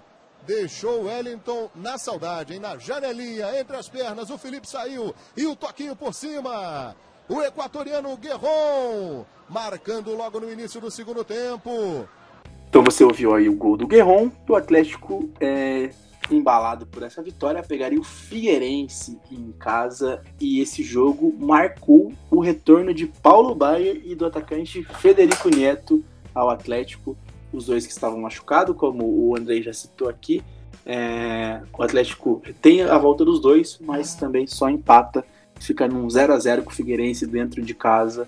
É, mais uma vez, né? Tem uma vitória legal, dá aquela empolgada, chega num jogo em casa contra um time relativamente, seremos sinceros aqui, um time que dá para ganhar e não ganha, né? Empata em casa com o Figueirense, depois sai para enfrentar o Bahia no Pitaçu e perde por 1 a 0 e aí tem aquele jogo que todo mundo se lembra de 2011 também. Todo mundo sente muita raiva. Atlético Paranaense 1, Fluminense também 1. É o jogo que Wagner Hillway é o grande protagonista. É... Você lembra, né, Andrei? Lembro. Lembro bem, cara. Apanhei aí também. A galera que assistiu na Madre Maria apanhou, né, velho? É. Mas. Não, não, não aliviou, né? Não aliviou. Ah, mas, cara, também. A gente já tava numa fase horrível. É, o cara. O Kleber, o Kleber, o Kleber Santana perdeu um pênalti, né? Perdeu um pênalti. Cara, eu não, eu não lembro se foi ele ou se foi o Paulo Baier, pô. Não, foi o Kleber Santana. Foi ele Santana mesmo? Ele chuta no meio do gol, o, é, o, o Cavalieri pega, Atlético, puta, faz aquele gol ali, era outro jogo. Depois Sim. a gente consegue abrir o placar e aí é, Wagner Hillway acha um pênalti ali no, no Lanzini, que hoje em dia tá no West. É, o Lanzini, naquela época, tava, tava no, no, Figue, no Figueirense, não, no Fluminense. Sofre o pênalti que o Fred bate. Fred muito cauteloso também. O- ele bate assim, ele nem comemora. Ele, ele- parece que ele entendeu a situação, que, tudo que tá rolando ali, aquele ambiente hostil que tava. Ele bate, pega a bola, sai. Então, aos 47 do segundo tempo, é, o Manuel faz uma carguinha ali no Argentina, ele cai, o Fred bate, empata é, e, e tem toda aquela aquela comoção para ele sair de campo, né? A, a- a transmissão do Sport TV fica ali acompanhando a saída é, do, do- da arbitragem de campo. Sim. É, foi, foi uma noite bem difícil. É, a, tor- a torcida, ela percebeu que ele ia ficar um, um tempo ali, eles começaram a fechar a, a então única saída, né, do, da arbitragem, que antigamente era na Madre Maria, né? Uhum, Atrás do aí- gol. Atrás do gol. E a Madre Maria hoje que é coronel do Cídio, né? A gente fala Uhum. Madre Maria, mas enfim. É, então aí o, rolou é, a COP, sei lá qual era a polícia, entrou Rony, entrou tudo. Tacaram bomba de efeito moral, tudo. Eu lembro que acho que foi o Luiz Carlos Júnior que narrou esse, esse jogo. Eu Uhum. acompanhei depois ali os vídeos. Ele fala um monte que não precisava atirar na torcida e tudo mais. Mas realmente foi um. Foi um. um- cara roubou, roubaram o Atlético, não tem que É, outra ele- palavra. Tem uma expulsão do, do Rafael Santos também. Ele expulsa o Rafael Santos aos 24 minutos. Depois ele começa a dar umas faltinhas. É, Sim. Essas, essas faltinhas, pra pra quem vê de fora e pra quem vê depois, não entende. Mas, cara, na hora do jogo, na hora do calor, essas faltinhas vão, vai minando tanto a torcida e o Que time culminou. que olha. putz, Exatamente. O, o, o pênalti aos 47 ali foi a gota d'água. Foi a e- cereja, total. assim, Exatamente. E aí a torcida explodiu e a gente levou sorte ainda que não tomou um, uma perda de mando aí, senão a gente tá? É. ia, sabe? Mas eu não, eu não tiro a razão. Na época eu tava ali, não só eu, como. é, aquele dia foi povão, foi organizada, foi todo mundo pro Foi todo fundo mundo, pra cara. xingar e, e rolou tudo, tudo o ocorrido aí e a gente acabou sendo prejudicado aí. Não é uma novidade, né, pela arbitragem, mas acabou que a gente é, empatou aí com, com o Fluminense. Vou colocar aqui então os minutos é, após ah, o, o pênalti batido pelo Fred, né? A, a reação da torcida e algumas falas do Luiz Carlos Júnior para que a gente relembre esse momento difícil na história do Atlético. Fluminense de novo, cruzamento, Fred no peito pra dentro, Lanzini girou, caiu, pênalti! É pênalti a favor do Fluminense! Veja mais uma vez, Lanzini na jogada com o Manuel. Fred, lentamente, Fred bateu! Gol!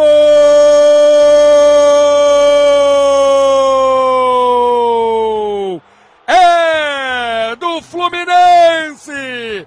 Fred de pênalti empata o jogo. Clima tá quente. Clima tá muito quente. A torcida tá se deslocando lá para trás. O trio tá parado, a torcida tá esperando. E o torcedor tá se aglomerando ali. Não há outra saída. E a torcida tá indo para lá. A aglomeração aumenta. O torcedor tá esperando a saída do trio. Que pelo visto vai demorar. Agora eles vêm. Nádia Mauad e Janaína Xavier estão aí embaixo. Estou aqui com o presidente do Conselho Deliberativo do Atlético, Glaucio Giara. Glaucio, não existe nenhuma outra saída para arbitragem, né?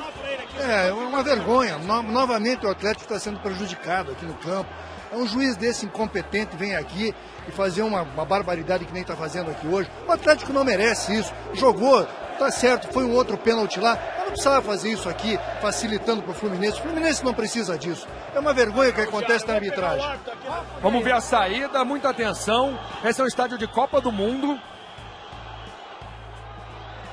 Protegido por policiais, lá vem Vai o falar trio. com ele aqui, Luiz. Wagner, já tinha visto um, pro- um protesto como. Você acha justo esse protesto, Wagner? Ninguém fala, ninguém fala. Juiz não quis falar. Janaína Xavier e Nádia Mauad estão ali. O ju- juiz finalmente saiu, o trio finalmente saiu. O policial chegou ali de forma mais enérgica, a torcida vai saindo.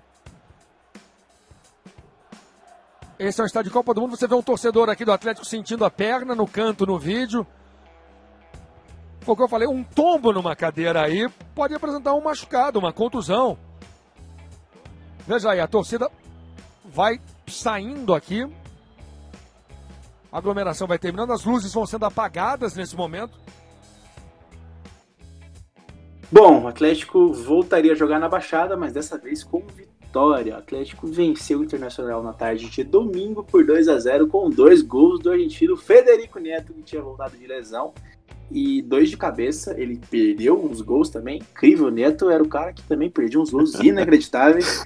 Mas dessa vez ele deixou dois de cabeça. O Atlético foi a campo com Renan Rocha, Edilson, Manuel, Fabrício e Paulinho. Depois entrou o Marcinho, Renan Foguinho, Fran Sérgio, Kleber Santana, Marcelo Oliveira e Paulo Baier, Nieto e Guerron. Depois entrou o Wendel. O Atlético vence o Internacional. Então, é, esse jogo aí, como o Cauã resumiu aí, foi.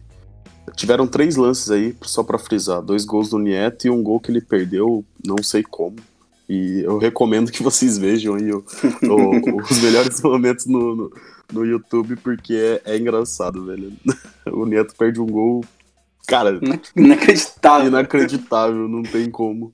Mas o, o cara era bom de cabeça, velho. Foi lá e guardou dois de cabeça e deu um pouco de alegria aí pra gente que tava numa situação bem complicada aí no brasileiro. Bom, na sequência, o Atlético vai a Floripa e toma 3 do Havaí. Depois vem para Curitiba contra o Vasco e empata em 2 a 2 toma dois gols do Elton. O Atlético toma esse- empatezinho bem no final. É, eu vou dar uma corrida aqui que a gente tem alguns assuntos para falar e tá ficando longo, né? Mas escutem até o final porque a história é boa e sempre é bom recordar é, a história do Atlético e momentos bons e momentos ruins. No dia 14 de novembro, Monique Silva escreveu assim para o Furacão.com.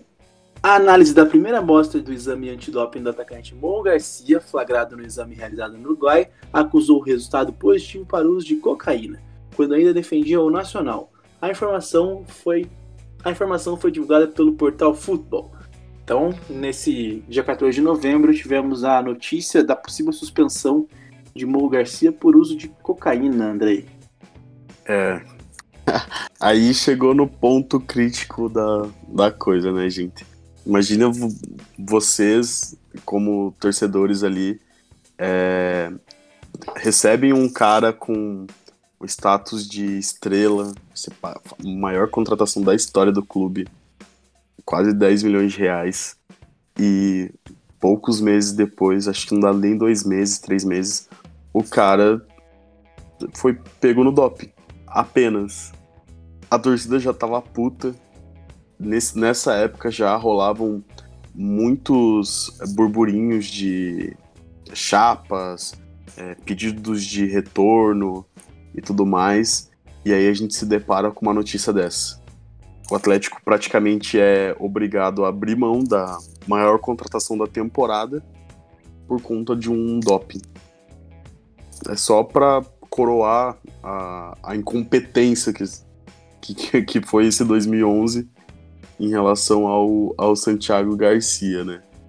Então, se o ano do Atlético já estava ruim, veio mais uma notícia aí ótima para coroar aí a, o fim de ano do Atlético e o, o pior momento aí da, da história recente do clube. Bom, na sequência, o Furacão vai ao Rio e perde por 2x0 para o Botafogo. Tem um pequeno respiro quando vence o Ceará na Baixada por 1x0, gol de falta do Paulo Baier. Então o Furacão tem 31 pontos. É, Cruzeiro, que ainda jogava contra o Atlético Goianiense no domingo, podia encostar no Atlético. O Ceará tinha 32, um ponto a menos, e o Atlético Mineiro, que também tinha, é, que tinha 33. Então não haveria mais confronto direto entre esses clubes, né? É, o Atlético Mineiro ia receber o Palmeiras, o Ceará enfrentar o Fluminense e o Cruzeiro ia pegar o Botafogo. Então o Furacão é, tinha que torcer para a derrota dos três para tentar chegar mais alto na tabela e sair da zona. Só que tinha que ganhar do Santos, do Neymar, no Pacaembu. E aí, vocês lembram? E quem é cartoleiro também vai lembrar. E todo mundo lembra. É, o Neymar fez seis gols no Atlético. Quatro valeu, mas fez seis. Atlético Paranaense é, contrário, né? Santos 4, Atlético Paranaense 1 no Pacaembu. Andrei, Neymar Júnior. Apenas. É. Cara, o, o que a gente xingou o Neymar no, no jogo daqui, o Neymar guardou no coração e descontou na volta. Ele revidou, né? Ele revidou. E foi com, com requintes de crueldade. É, assim, dos, dos, seis gols, um estava impedido, o outro foi mal anulado. E os quatro foram, foram, olha. Tentaram aliviar a gente ainda, porque, cara, é, foi. Sapatada. Sapatada, não tem o que falar, velho. É isso. O Neymar fazia o que, o Neymar fazia o que queria com a zaga do Atlético. Só.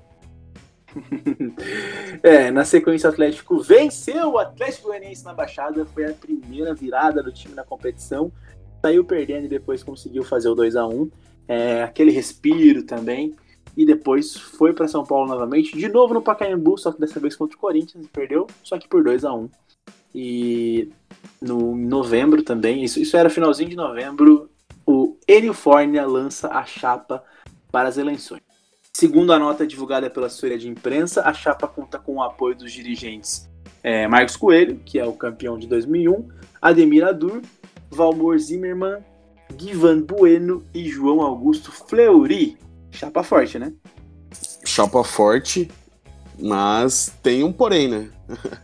É, o Adur, o Zimmermann, eles já estavam presentes nessa administração atual, né? Puxavam para baixo, né? Exatamente. É, o Fleury, cara, é complicado porque ele tem um- uma relação ali com a torcida que é bem complicada, né, velho? Ele, o, o torcedor pegou forte no, no pé dele ali por questões de, de ingresso uns anos atrás, né? Uhum. Então, é, era um nome que era bem conhecido dentro da, da administração do clube, porém, tem aquela velha máxima, né? Que a galera sempre cantou na, na arquibancada, do Fleury, canalha, fantoche do Petralha, né? Então, é, o nome que dava esperança ali mesmo para essa chapa era do Marcos Coelho, né? Conhecido aí como o nosso presidente do, do Campeonato Brasileiro de 2001. Mas tem o- os prós e contras, né? Bom, e na sequência o Atlético enfrenta o São Paulo na Baixada, e São Paulo na Baixada até então era certeza de vitória. O Atlético vence por 1x0, gol do Guerron, é, consegue dar essa, essa respirada, né? É, tá chegando no final do campeonato, a situação tá ficando difícil, mas uma vitória é sempre importante, a briga vai até o final, porque a próxima rodada seria contra o Cruzeiro. Então eu vou colocar aqui o gol rapidinho do Guerron pra gente ir pro jogo contra o Cruzeiro. O Atlético na intermediária, a câmera ataque dominou. Cresceu a marcação para cima dele. Abre a jogada até do cruzamento grande área para Neto. Passou para Guerreiro, dominou, vai pintar o gol!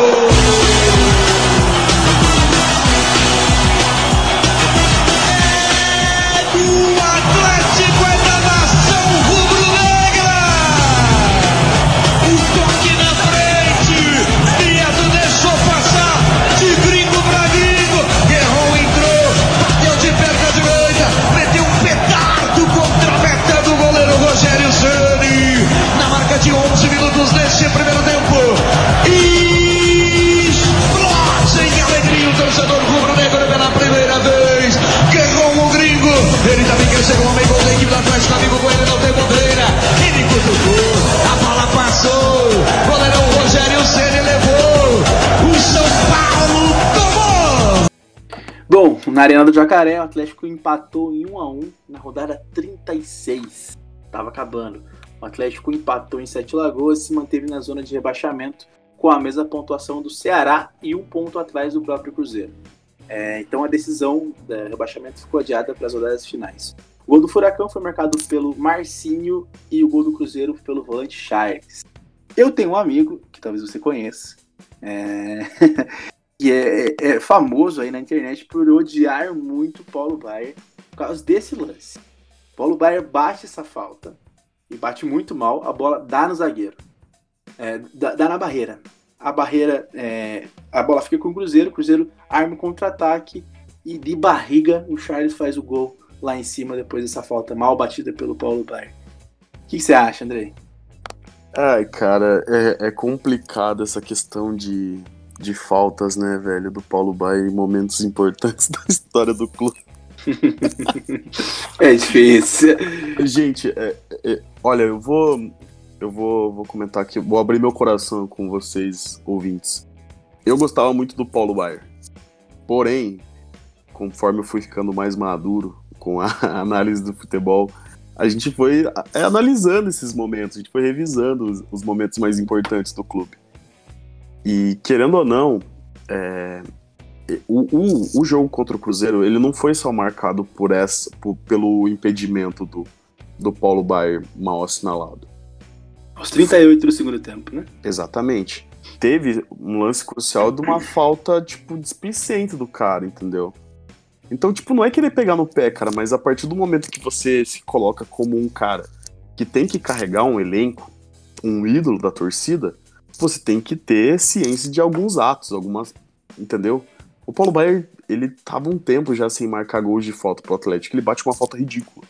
E num contra-ataque a gente toma o gol que praticamente afunda o Atlético pra segunda divisão. Ah, duas rodadas do fim, né, cara? Era, Exatamente. era, era trocar pro lado, enrolar o jogo. 1 a 0. Exatamente. É. Exatamente. Então, tipo, cara, a gente ficou acho que um ponto atrás do Cruzeiro apenas.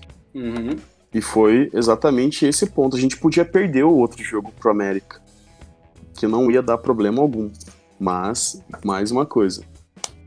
É um, um erro aí de procedimento, um erro, uma falta de atenção, sei lá, um, uma falta de, de, de, analisar o momento do clube que, feito pelo jogador que acaba fazendo com que a gente pegue no pé. Eu respeito quem, quem admira o Paulo Baier, toda a trajetória dele no Atlético, mas se o Paulo Baier fosse tanta essa figura aí que pintam, né, dele no Atlético, ele teria uma faixa no estádio. Mas não tem, pô. Porque o cara, em momentos cruciais, falhou. Falhou. Então, cara, é... esse, esse lance é complicado. Eu vou até vou me resumir a isso pra, em relação à crítica, porque é, é complicado. Mas eu não, não, tiro a razão do, do, do Nichão, vou mandar um abraço pro Nichão, mas eu não tiro a razão dele, cara. O cara é profissional, ele tem que estar atento a isso. E realmente foi o que afundou o time aí, pô. Bom, é, mesmo com, com, esse empate, é, tinha aquela sensação de, de vai dar, né? O Atlético sempre, o atleticano sempre teve essa esperança, né? O time é, parecia que poderia escapar no final, como foi o jogo contra o Flamengo, o 5 a 3 na Baixada. O 5 a 3 foi em 2008 ou foi em 2009? O 5 a 3 foi em 2008. É, e aí tinha essa esperança, o atleticano pensava nesse jogo e pensava que, porra, no último jogo vai dar, cara, vai dar, e tinha o jogo contra o América. É, dezenas de torcedores compareceram na manhã de sexta-feira no, no Afonso Pena, onde a delegação do Atlético embarcou com a Minas Gerais, onde enfrentava o América no domingo, 5 horas, no Parque do Sabiá, em Uberlândia. O América também não estava jogando é, em BH. E a torcida foi demonstrar apoio, cara. Faltava duas rodadas por fim, tinha que ganhar esse jogo. Então o Atlético estava com 38 pontos na 18ª colocação. É, e além de ganhar do América, ainda tinha que secar o Ceará e o Cruzeiro. É, o empate era bom para os dois. Foram 12 ônibus da torcida dos fanáticos, quase mil quilômetros até Uberlândia.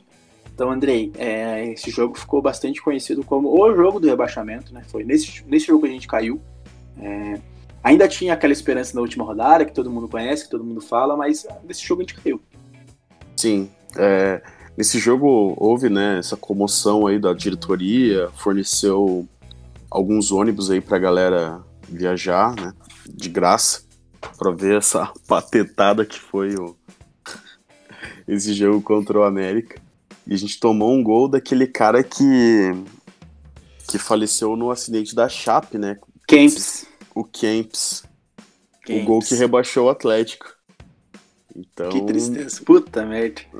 É complicado, cara. E foi um gol ridículo também, cara, de mais um gol ridículo do Atlético no ano, assim, então é, ficou complicado, assim, mesmo a, a, a, situação do clube, né, após a, a derrota pro América. Foi o dia que minha mãe me viu chorando na sala da, da, da minha é casa. É, bicho. Que, cara, a gente que é geração anos 90 aí, galera que nasceu 90, 91 até 95 aí, a gente já tinha que por volta de quase 18 anos aí na época. Já, já, já tinha noção, né, cara? É, a gente já tinha noção de como eram as coisas, a gente viveu numa fase sensacional aí, de 96 até 2011.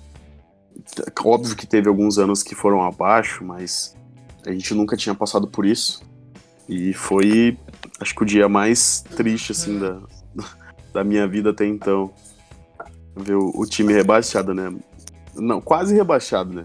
A gente ainda é, tinha esperança. Tinha esperança, né? Exatamente. Não, não, não, deixou de acreditar, né? Não deixou de acreditar. Eu, hoje em dia eu falo que é o jogo do rebaixamento porque a gente sabe o que aconteceu depois. Mas poderia ter sido só mais um jogo, depois a gente ganha do Curitiba e se salva, mas enfim. Bom, e foi no domingo, 5 da tarde, numa baixada com bastante público, né? O Atlético realmente estava acreditando torcida do Curitiba também lotou o seu setor, pois o Curitiba brigava por Libertadores. E o sentimento foi de que não deu, não deu. O Atlético não conseguiu escapar do rebaixamento, mesmo com a vitória. É, venceu o Curitiba, gol de Guerron.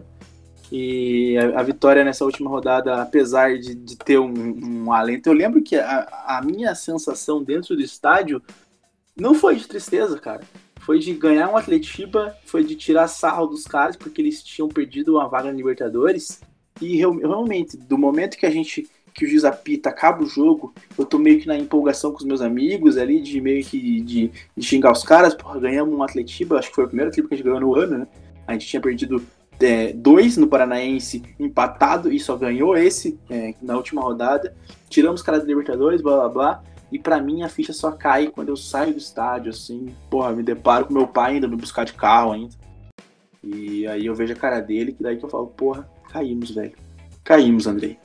É, cara, esse episódio ele é complicado porque eu, eu não chorei, né? Eu chorei no dia do que a gente perdeu pro América, porque eu sabia que a gente ia cair. É, mas contra o Curitiba, acho que muita gente só caiu a ficha depois que chegou em casa por conta de todo o clima que foi gerado. Eu lembro que na saída da Baixada, tipo, tinha tanque. A gente, a gente parecia que tava saindo de uma guerra. Porque a galera, É. achou, que ia, a galera achou que ia estar tanta merda no dia do jogo. É, a galera se espelhou em 2009, né? O- Sim. A, a queda do Curitiba foi um, um aviso, assim, todo mundo se preparou, mas o Atlético. Não, os caras ficaram de boa. a Putz, foi muito tranquilo. É, óbvio que tinha gente chorando, a, galera- a torcida ficou Ah, decep- sim. decepcionada, mas é, a gente abraçou o time, cara. Foi, foi, foi legal por causa Eu, disso. eu, eu lembro de, de palmas ao final da partida. Sim, bateram palma. A, a Uhum. vitória e assim, reconhecendo que é, as manchetes é, da mídia local, é, da mídia partidária do Atlético, fala que assim, o Atlético fez um jogo para escapar, mas o Mineiro se entregou, né? Abriu É, as pernas pro rival e, e aí começa todo aquele papo de BMG. E, mas é, é complicado, né, cara? É complicado a gente falar que realmente rolou uma grana da, da fornecedora, que é o banco, principal banco de Minas Gerais, é, que é o banco que patrocina os dois clubes, enfim, é, é, é difícil, mas o Atlético não, não Cara, foi rebaixado ali, né? Já foi Exatamente, é, exatamente. É o que eu ia falar. Tipo, é, a gente é, consegue arrumar alguma, alguma justificativa pra ver depois que aconteceu a, a merda, né? Mas, tipo assim, é, o Atlético ele sofreu demais, velho. O Atlético falhou muito, falhou em contratação, falhou em, em saídas de técnico que não deviam ter acontecido. É, acho que o, o- a diretoria ela não estava tratando o futebol com a devida seriedade. Então, é, você chegar na última rodada e ter que colocar a justificativa de ter caído por conta de um possível, uma possível venda de, de, de dois jogos, entendeu? De dois adversários que você tinha a obrigação de ganhar, que era Uhum. Cruzeiro e América. Então não foi por conta só da BMG. É óbvio que a BMG molhou a mão do Galo, porque depois disso o Galo começou a gastar horrores com contratação. É, 2012, Entendeu? 2013 o Galo Exata- Exatamente. campeão da Libertadores, né? Exatamente. O Galo foi praticamente bancado. Os caras contrataram o Diego Tardelli, contrataram o Gil, contrataram o Ronaldinho Gaúcho. Mas eu é, seria muito muita é, inocência minha de colocar, ah, beleza, a gente só não caiu por causa do Galo. Não foi isso, pô. O Atlético tomou, no primeiro turno, tomou 18 gols de falha de zaga. Um time que toma 18 gols de falha de zaga começa a contratar atacante do nada. Cara, perderam a mão do elenco, perderam a mão de tudo que tá acontecendo dentro do clube. E, e o, o retrato do, do, do, do ano do Atlético foi esses jogos contra Cruzeiro e América. A torcida já sabia que o time ia cair. A gente esperava até uma derrota pro Coritiba, cara, porque os caras precisavam de uma vitória para se classificar para Libertadores e, e nem isso tiveram a capacidade. O elenco ganhou mais por respeito à torcida mesmo do que qualquer outra coisa, né? E então foi, foi um ano realmente para quem é, senta, fala de planejamento em 2020, é um ano que você tem que olhar e falar bem assim, desse ano aqui eu não posso tirar nada, porque realmente foi um ano horrível, é, um técnico a cada dois meses, nunca tinha acontecido isso no Atlético, nem com o Petralha, que é o cara que sempre teve a figura de mandar técnico embora, blá blá blá blá blá, mas realmente foi um ano atípico e a gente não pode é, se espelhar em nada desse ano, a não ser realmente o apoio da, da torcida que realmente correspondeu aí às expectativas e a gente, mesmo rebaixado, teve uma excelente média de público aí. Bom, a vitória atleticana no clássico marcou a despedida do torcedor do Caldeirão. a Baixada entrou em obras para a Copa de 2014 e aí o resto vocês conhecem, né? É, os técnicos do Brasileirão 2011 foram Adilson Batista com 5% de aproveitamento, ele não ganhou nenhuma partida, ele empatou uma e perdeu cinco. Leandro Nils é, não ganhou nenhuma, não empatou nenhuma e perdeu duas. Renato Gaúcho ganhou quatro, é, empatou cinco e perdeu três. E Antônio Lopes ganhou seis, empatou cinco e perdeu sete. O Atlético acabou rebaixado, como a gente já sabe. A gente vai indo para o final do programa, e final do programa, claro, política, né? É, ainda tinha as eleições. Então, as duas foram registradas duas chapas no dia 5 de dezembro para a eleição do Conselho Deliberativo do Atlético. Que no dia 15 de dezembro de 2011 a Cap Gigante vence e o Petralha era o novo presidente do Atlético com 3.213 votos e um total de 4.794 votos. A chapa Paixão pelo Furacão de Enio Fórnia e Diego Brassi teve 1.565 votos. Houve 3 votos em brancos e 13 em nulos. Em termos percentuais, a chapa Cap Gigante teve 67% dos votos contra 33% da paixão pelo Furacão, Andrei. Então, é, essa eleição acho que foi a segunda mais fácil da era Petralha. Né? A primeira foi a de 2019, onde é. realmente ninguém ia ninguém tirar o cara de lá. Ninguém se arriscou. E essa, pô, a torcida, obviamente, foi como eu falei antes, não ia votar numa chapa onde tinha apoio de pessoas que estavam na atual gestão. Isso não tinha lógica alguma. Então, Petralha foi forte na, na, nessa, nessa eleição aí de, no final de 2011 e acabou aí implementando o projeto Cap Gigante aí que acabou tomando conta do Atlético e, querendo ou não, foi um projeto que a gente tem que agradecer, né, pô? Querendo ou não, com todas as desavenças, óbvio que houveram é, falhas no meio do trajeto, mas a Chapa iniciou um projeto em 2011 para colher frutos em 2018, né? Então, realmente o Petrolha teve que reassumir aí o clube para a gente não tomar rumos piores aí na nossa trajetória, inclusive na Série B. E eu só queria ressaltar aqui, antes da gente finalizar o programa, que essa questão de 2011, ela, ela tem um processo parecido com o do Curitiba agora no, no último rebaixamento. Curitiba vinha desde 2013 ali, batendo na, na trave, batendo na trave, batendo na trave no rebaixamento, escapando na penúltima, última rodada. E o Atlético estava nesse mesmo, nesse mesmo rumo. 2008 foi última rodada, 2009 foi última rodada, 2010 foi um ano atípico. A gente não sei como conseguiu chegar ali em, em quinto lugar. E 2011 decretou aí a, o nosso rebaixamento. Então acho que é importante a gente que a gente deixou um pouco essa questão de estar tá sempre ali brigando para não cair. Óbvio que a gente tá num, num patamar acima do, de um Atlético que a gente tá em 2011, né? Mas é importante que a gente nunca volte com esse espírito de sempre estar tá lutando pela, pelo rebaixamento. Graças a Deus a gente teve é, um, uma alteração de visão, né? Que é, hoje a gente pode estar tá sonhando com uma Libertadores, por exemplo. A gente, quando a gente está numa situação dessa, a gente está num ano atípico. Mas para quem viveu o Atlético em 2011, não era bem assim. Então, é, acho que hoje a gente é privilegiado de estar na nossa situação falando de um ano tão ruim que, que foi esse.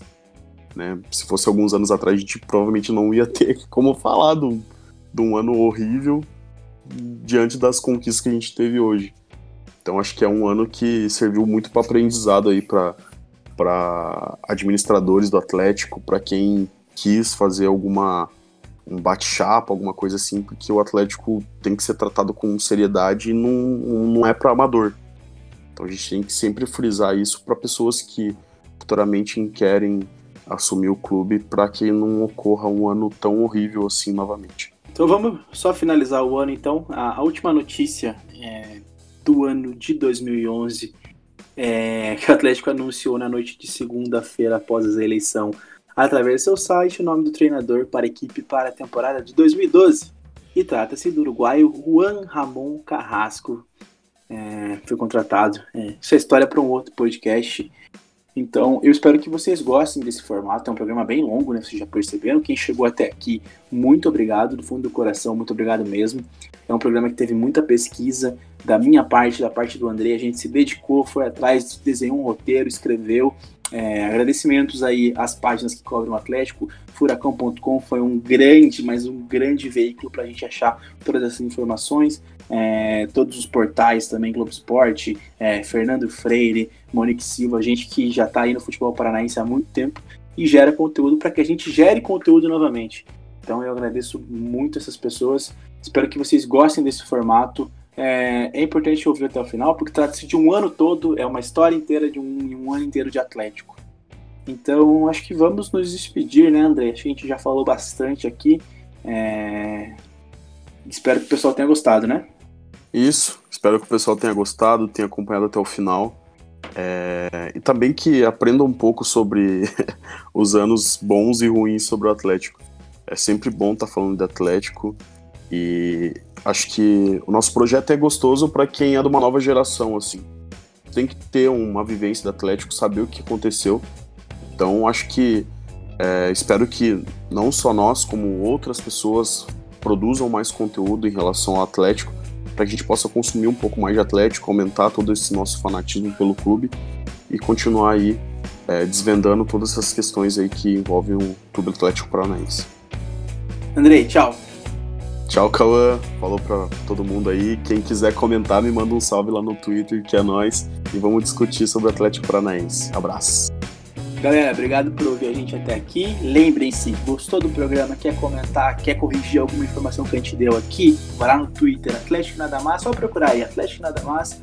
Tá lá no nosso Twitter, a gente vai postar esse episódio lá e você pode comentar e pode sugerir o próximo ano que será é, tema desse programa, beleza? Esse programa é quinzenal, dá trabalho para fazer, ele é muito longo, então daqui 15 dias a gente se vê de novo. Muito obrigado por ouvir tchau!